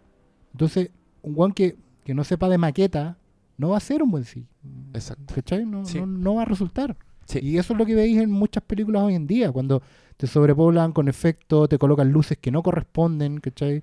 Te desvían la mirada para otro lado por, por, por seguir el, el efecto Photoshop, ¿cachai? No, si la voy es replicar la maqueta. Eso tenéis que aprenderlo. Y además que la maqueta te obliga a filmarlo como si fuera algo que existe en la realidad. Porque es algo que existe, en la realidad. ¿cachai? La luz cambio, le pega el- de una manera, Bueno, ahí tiene tenéis, de hecho, volumen. el, el CGI el tren de volver no, al futuro weón. 3. Esa buena maqueta. Y mucha, mucha gente no lo cacha, weón. No, pues no tendría por qué. Pero tú cachai que se mueve como algo que es pesado, como algo que existe. y La weá tiene como esa textura y es hermoso. Si fuera un tren de CGI, la weá saldría volando al todo, que se daría mil vueltas en el aire y tu ojo lo rechazaría. No porque la weá se ve falsa, sino porque tu ojo sabe que es falso. Onda, inconscientemente tu cerebro lo procesa como una weá que no existe, que no tiene peso, que no tiene física. Y ese es el problema, pues. Pero au, vamos, vámonos por la mezcla. Ya, Sebastián Valle hizo dos preguntas y terminamos con esta. Yo la fui a ver ayer, está hablando de Mad Max. Lo que más me voló la cabeza fue cómo se escucha en el IMAX. Ustedes, bueno, ya dijimos. Sí. Sí, también. Estamos de acuerdo. es. Y los detalles y todo. Y otra pregunta. ¿Furiosa habrá sido una paridora expulsada por defectuosa? Esa frase Remember Me tiene odio acumulado. Sí, bueno. Lo mismo. Amigo. Sebastián, lamentablemente te dejamos para el final, pero ya hemos contestado todo, así que esto termina con un nivel guatazo que no, no le- no se lo explico. ya. Vámonos. Terminemos esto. Ya. Palabra al cierre de todo. ¿no? Vayan Bueno. a ver Mad Max a más loco. No, Sí, no, no pierdan, no pierdan. aprovechen. Sí, de hecho, no. y Es no- la ¿y sabes experiencia del año. No solo porque nos guste mucho la película y nos estén pagando de los estudios, bla, bla, bla, no, ¿Qué están sino que porque pagando, cuando, cuando La pasan gente estas cosas, no, ¿por una qué? cuestión muy Loco, ¿Uno importante. habla bien? Yo he pagado- he gastado caleta de plata en ver Mad Max. No, pero loco, siquiera- loco, esa es cosa que me molesta un poco. Como que, weón, no podía hablar bien de algo porque estáis recibiendo algo de. Pero no, es una cosa importante. Cuando, cuando lográis que en el fondo eh, pasen cosas como esta, reprogramar una película que no estaba en los planes de la distribuidora, ¿cachai? Cuando, cuando juntáis masa crítica para conseguir cambiar un poco las cosas, no podéis dejar pasar la oportunidad. Oye, aprovechando que estamos cambiando. O sea, cual. es solo una semana, la semana se acaba el miércoles. Vayan y, y demuéstrenle a estos buenos que cuando en el fondo la masa se junta es por algo. Y demuestren que se pueden reestrenar cosas. ¿Qué, qué te Sí, gustaría que te reestrenaran acá? En el IMAX. ¿Eh? Oh, pero es que. Bueno, al tiro Dark sería- Knight. Sería hermoso ver Dark Knight en IMAX. Yo quiero, de yo quiero el weón. Inception en IMAX. Sería muy bonito. ¿Fue filmada en IMAX esa? Bueno, que siempre este weón está metiendo Tiene alguna secuencia además. Sí. Pero, Pero, ¿qué importa, ¿Qué weón? importa? Si se ve y se escucha increíble, como cualquier wea, yo iría a ver hasta Avengers en IMAX. Iría a ver Men of Steel en IMAX. Cagado la risa. Em, pero vamos a ver Batman versus Batman v Superman, Dawn of Justice. Bueno, yo quiero decir algo, porque este. Cuando vi el tráiler en IMAX de esa weá, llegué a la conclusión de que lo- los pedazos que vemos de la estética de Batman, de la mitología de Batman, encuentro que es el mejor Batman que se ha hecho en cine. Lo voy a decir solo con el tráiler. Pero, weón, ¿cómo se mueve ese Batman? La actitud de ese Batman. Las escenas incluso que muestran del, del asesinato de, del- de Thomas Wayne es otra weá. Es increíblemente bueno, weón. Esta weá a mí me confirma que Zack Snyder siempre quiso ser Batman. El one hizo Watchmen, el one quería ser Batman. El one hizo Man of Steel, el one quería ser Batman. Ahora por fin está haciendo Batman. Igual le queda hermoso. Ese, ba- ese Batman en acción. oh, De hecho, yo creo que todo, todos los giles que lloraron cuando le dijeron Ben Affleck va a ser el próximo Batman, van a tener que ponerse de rodillas, weón, y pedir perdón por no darle oportunidad, weón. qué extrema. Así, así. lo que Así pasa lo Van a tener que, que irse en caos. lo que, pasa Sí. es que yo, yo les voy a confesar algo. Yo no había visto el tráiler de Batman vs Superman. Pero ¿cómo? No lo ¿Qué había estáis- visto. ¿Dónde estáis viviendo? ¿Debajo Cuando salió, cuando salió estaba de vacaciones. Dije, lo voy a ver cuando llegue a la casa, cuando tenga internet. Oye, No lo vi. El buen rogado. Oye, pero lo viste ¿Cachai? en IMAX por Y lo vi en primera vez. IMAX por primera vez. ¿Y qué te pareció? Me pareció, eh, bueno, de partida había demasiados guiños a, a- a muchas cosas, A muchos cómics. a muchos cómics. eh, hay cosas que no me gustaron también. Pero lo que tú dijiste de Batman es muy importante porque tiene que ver con que por primera vez siento que podemos ver un Batman no posible, sino que el- un Batman. Un ¿A Batman. qué, a qué me refiero? Batman en general en el cine ha sido tratado de la, de- de la manera que se puede. ¿Ya? En algún momento hacer el traje Batman era muy irreal por culpa de, de la serie de Adam West, ¿cachai? Era como, no, un buen con pijama, no, no asusta. Pero no podía lograr un grado de intimidación con el traje, entonces le ponía una armadura de goma, ¿cachai? Siempre estábamos hablando de un Batman en la medida de lo posible, ¿cachai? Ahora, por una vez, te- tenías un Batman que probablemente no se avergüence de sí mismo. ¿Cachai? A pesar de que igual tiene una armadura, porque obviamente eso no son necesariamente todos los músculos de Ben Affleck, ¿cachai? Ajá. Pero sí tenías un Batman que, que, que, que se para per se. ¿Cachai? Bueno, yo Que no que necesita accesorios, ¿cachai? Que no necesita una cosa. Es un tipo que se para. Ya, me separa la armadura de Dark Knight. cuando se enfrenta- Obviamente se Pero está bueno, esa escena un- que está como en la pared, Sí, tira el brazo y tira el, el batigancho sí. y sale volando, weón. Pero, pero, Eso quería ver de Batman. claro, pero, pero el ¿cachai? Que batigancho. es el No No cómo se llama. Pero no es, un, ¿no? es sí, pero no es un arnés, ¿cachai? Que lo eleva en base a una sí, tecnología pues no es como en Dark Knight, que era más inventada para la película, claro. ¿Cachai? Es un tipo que se va a tener que probar a sí mismo per se. Y eso me motiva, ¿cachai? ¿Qué no- ¿Y qué no te gustó? Luthor. Luthor. Luthor no me gustó. No, en serio. Pero, yo yo creo tengo que- otra visión Pero es de una, Luthor. pero pero es que yo creo que estamos viendo po. Proto, proto Luthor para mí. ¿Poroto? un Claro, proto un Luthor. pre-Luthor. Un ¿cachai? pre-Luthor. Claro, igual sería, pero no, yo sentía, no me gustó, bueno, es que yo tengo Sí, otra po. visión de Luthor, ¿cachai? Sí. Luthor para mí o es un científico muy cabrón, Es el multimillonario. Que puede ser el benefactor de la humanidad. Eso yo, eso me, me, me crujió. Nunca sentí que Luthor, Luthor es muy villano, ¿cachai? Ajá. Es un loquito y, y, y de hecho lo sentí en un momento más cercano al acertijo en el tráiler, ¿cachai? Ah. Pero Luthor, para mí, el gran potencial de Luthor es que él cree que está haciendo lo correcto. Y en algún momento tú tienes que sentir que Luthor tiene la razón. Buena. ¿Cachai? Que efectivamente Superman es un buen Oye, peligroso. pero también, pero también estamos hablando en un mundo fílmico donde Luthor siempre ha sido un payaso, donde Mm. ha sido un weón que claro. es casi claro. un actor de comedia, Pero como un weón excéntrico. Entonces, cosa- a mí, y cuando aparece Es que- este loco y es básicamente un genio de Silicon Valley, yo encuentro que es una una super, una buena relectura. Digamos que antes Pero- estaban como influidos ya. Creo que lo hemos- habíamos nombrado otra vez. Que este Lex Luthor pre-crisis, que era el científico loco, Sí. y cuando fue la crisis Tierra Infinita y bla, bla, bla, instalaron esta idea del empresario Piñera, bla, bla. Kingpin. Básicamente el Kingpin de Daredevil. Eso es el Luthor post-crisis. Es el Kingpin de Daredevil. A mí, el, yo el Luthor que encuentro más interesante es el que aparece en, en ese cómic en el All Star de Superman. Es que, Es que es como una mezcla de los dos. es una- Sí, es una pero mezcla. también es una mezcla del. Bueno, Porque también tiene el Superman- ex corpo. Es Claro, como hay una mezcla historia de de- Superman muy buena que la vio, la vio de Luthor, donde en el fondo se construye como este magnate, ¿cachai? Tycoon sin ningún escrúpulo, que no es un científico. Pero, bueno, pero veamos qué pasa, porque yo insisto, dentro de la lógica del film tiene que funcionar. Sí. ¿cachai? Independiente que a mí no me guste, si dentro de toda esa lógica de puros buenos serios tenéis alguien que pone la nota no payasesca, pero sí de, de- el rango de locura está el Luthor, bueno, está bien, porque alguien tiene que poner el contrapunto. Veamos cómo funciona. Hay que, hay que darle toda la. Igual Ya, por lo pero ¿eso por fue, lo único, ¿Fue lo único que no te gustó? Sí, porque, Eh, Son dos minutos. así. porque decir que no te gusta la Wonder Woman porque no se ve. Y le falta un teto. Y Eso lo es que dicen tontera, todo- weón, sí, ¿cachai? pues, No- puede que no te motive, pero eso no quiere decir que no te guste. Oh, pero oh, encuentro tan bueno ese trailer.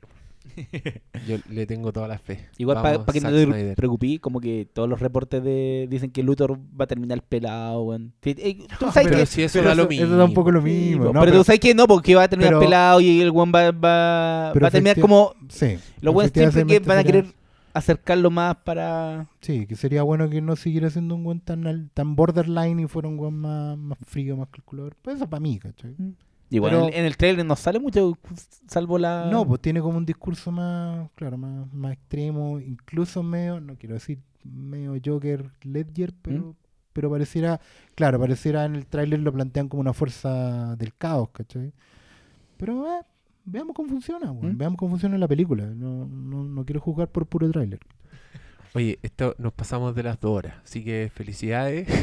Este podcast es más largo que Mad Max Fury Road.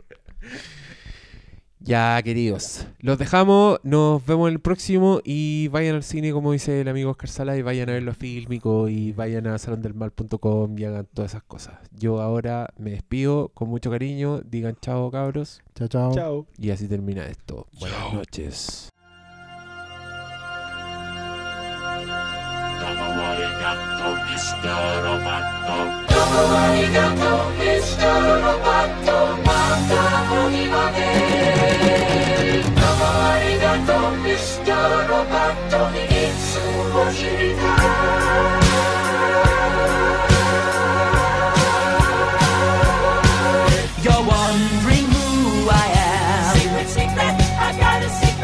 Machine or man?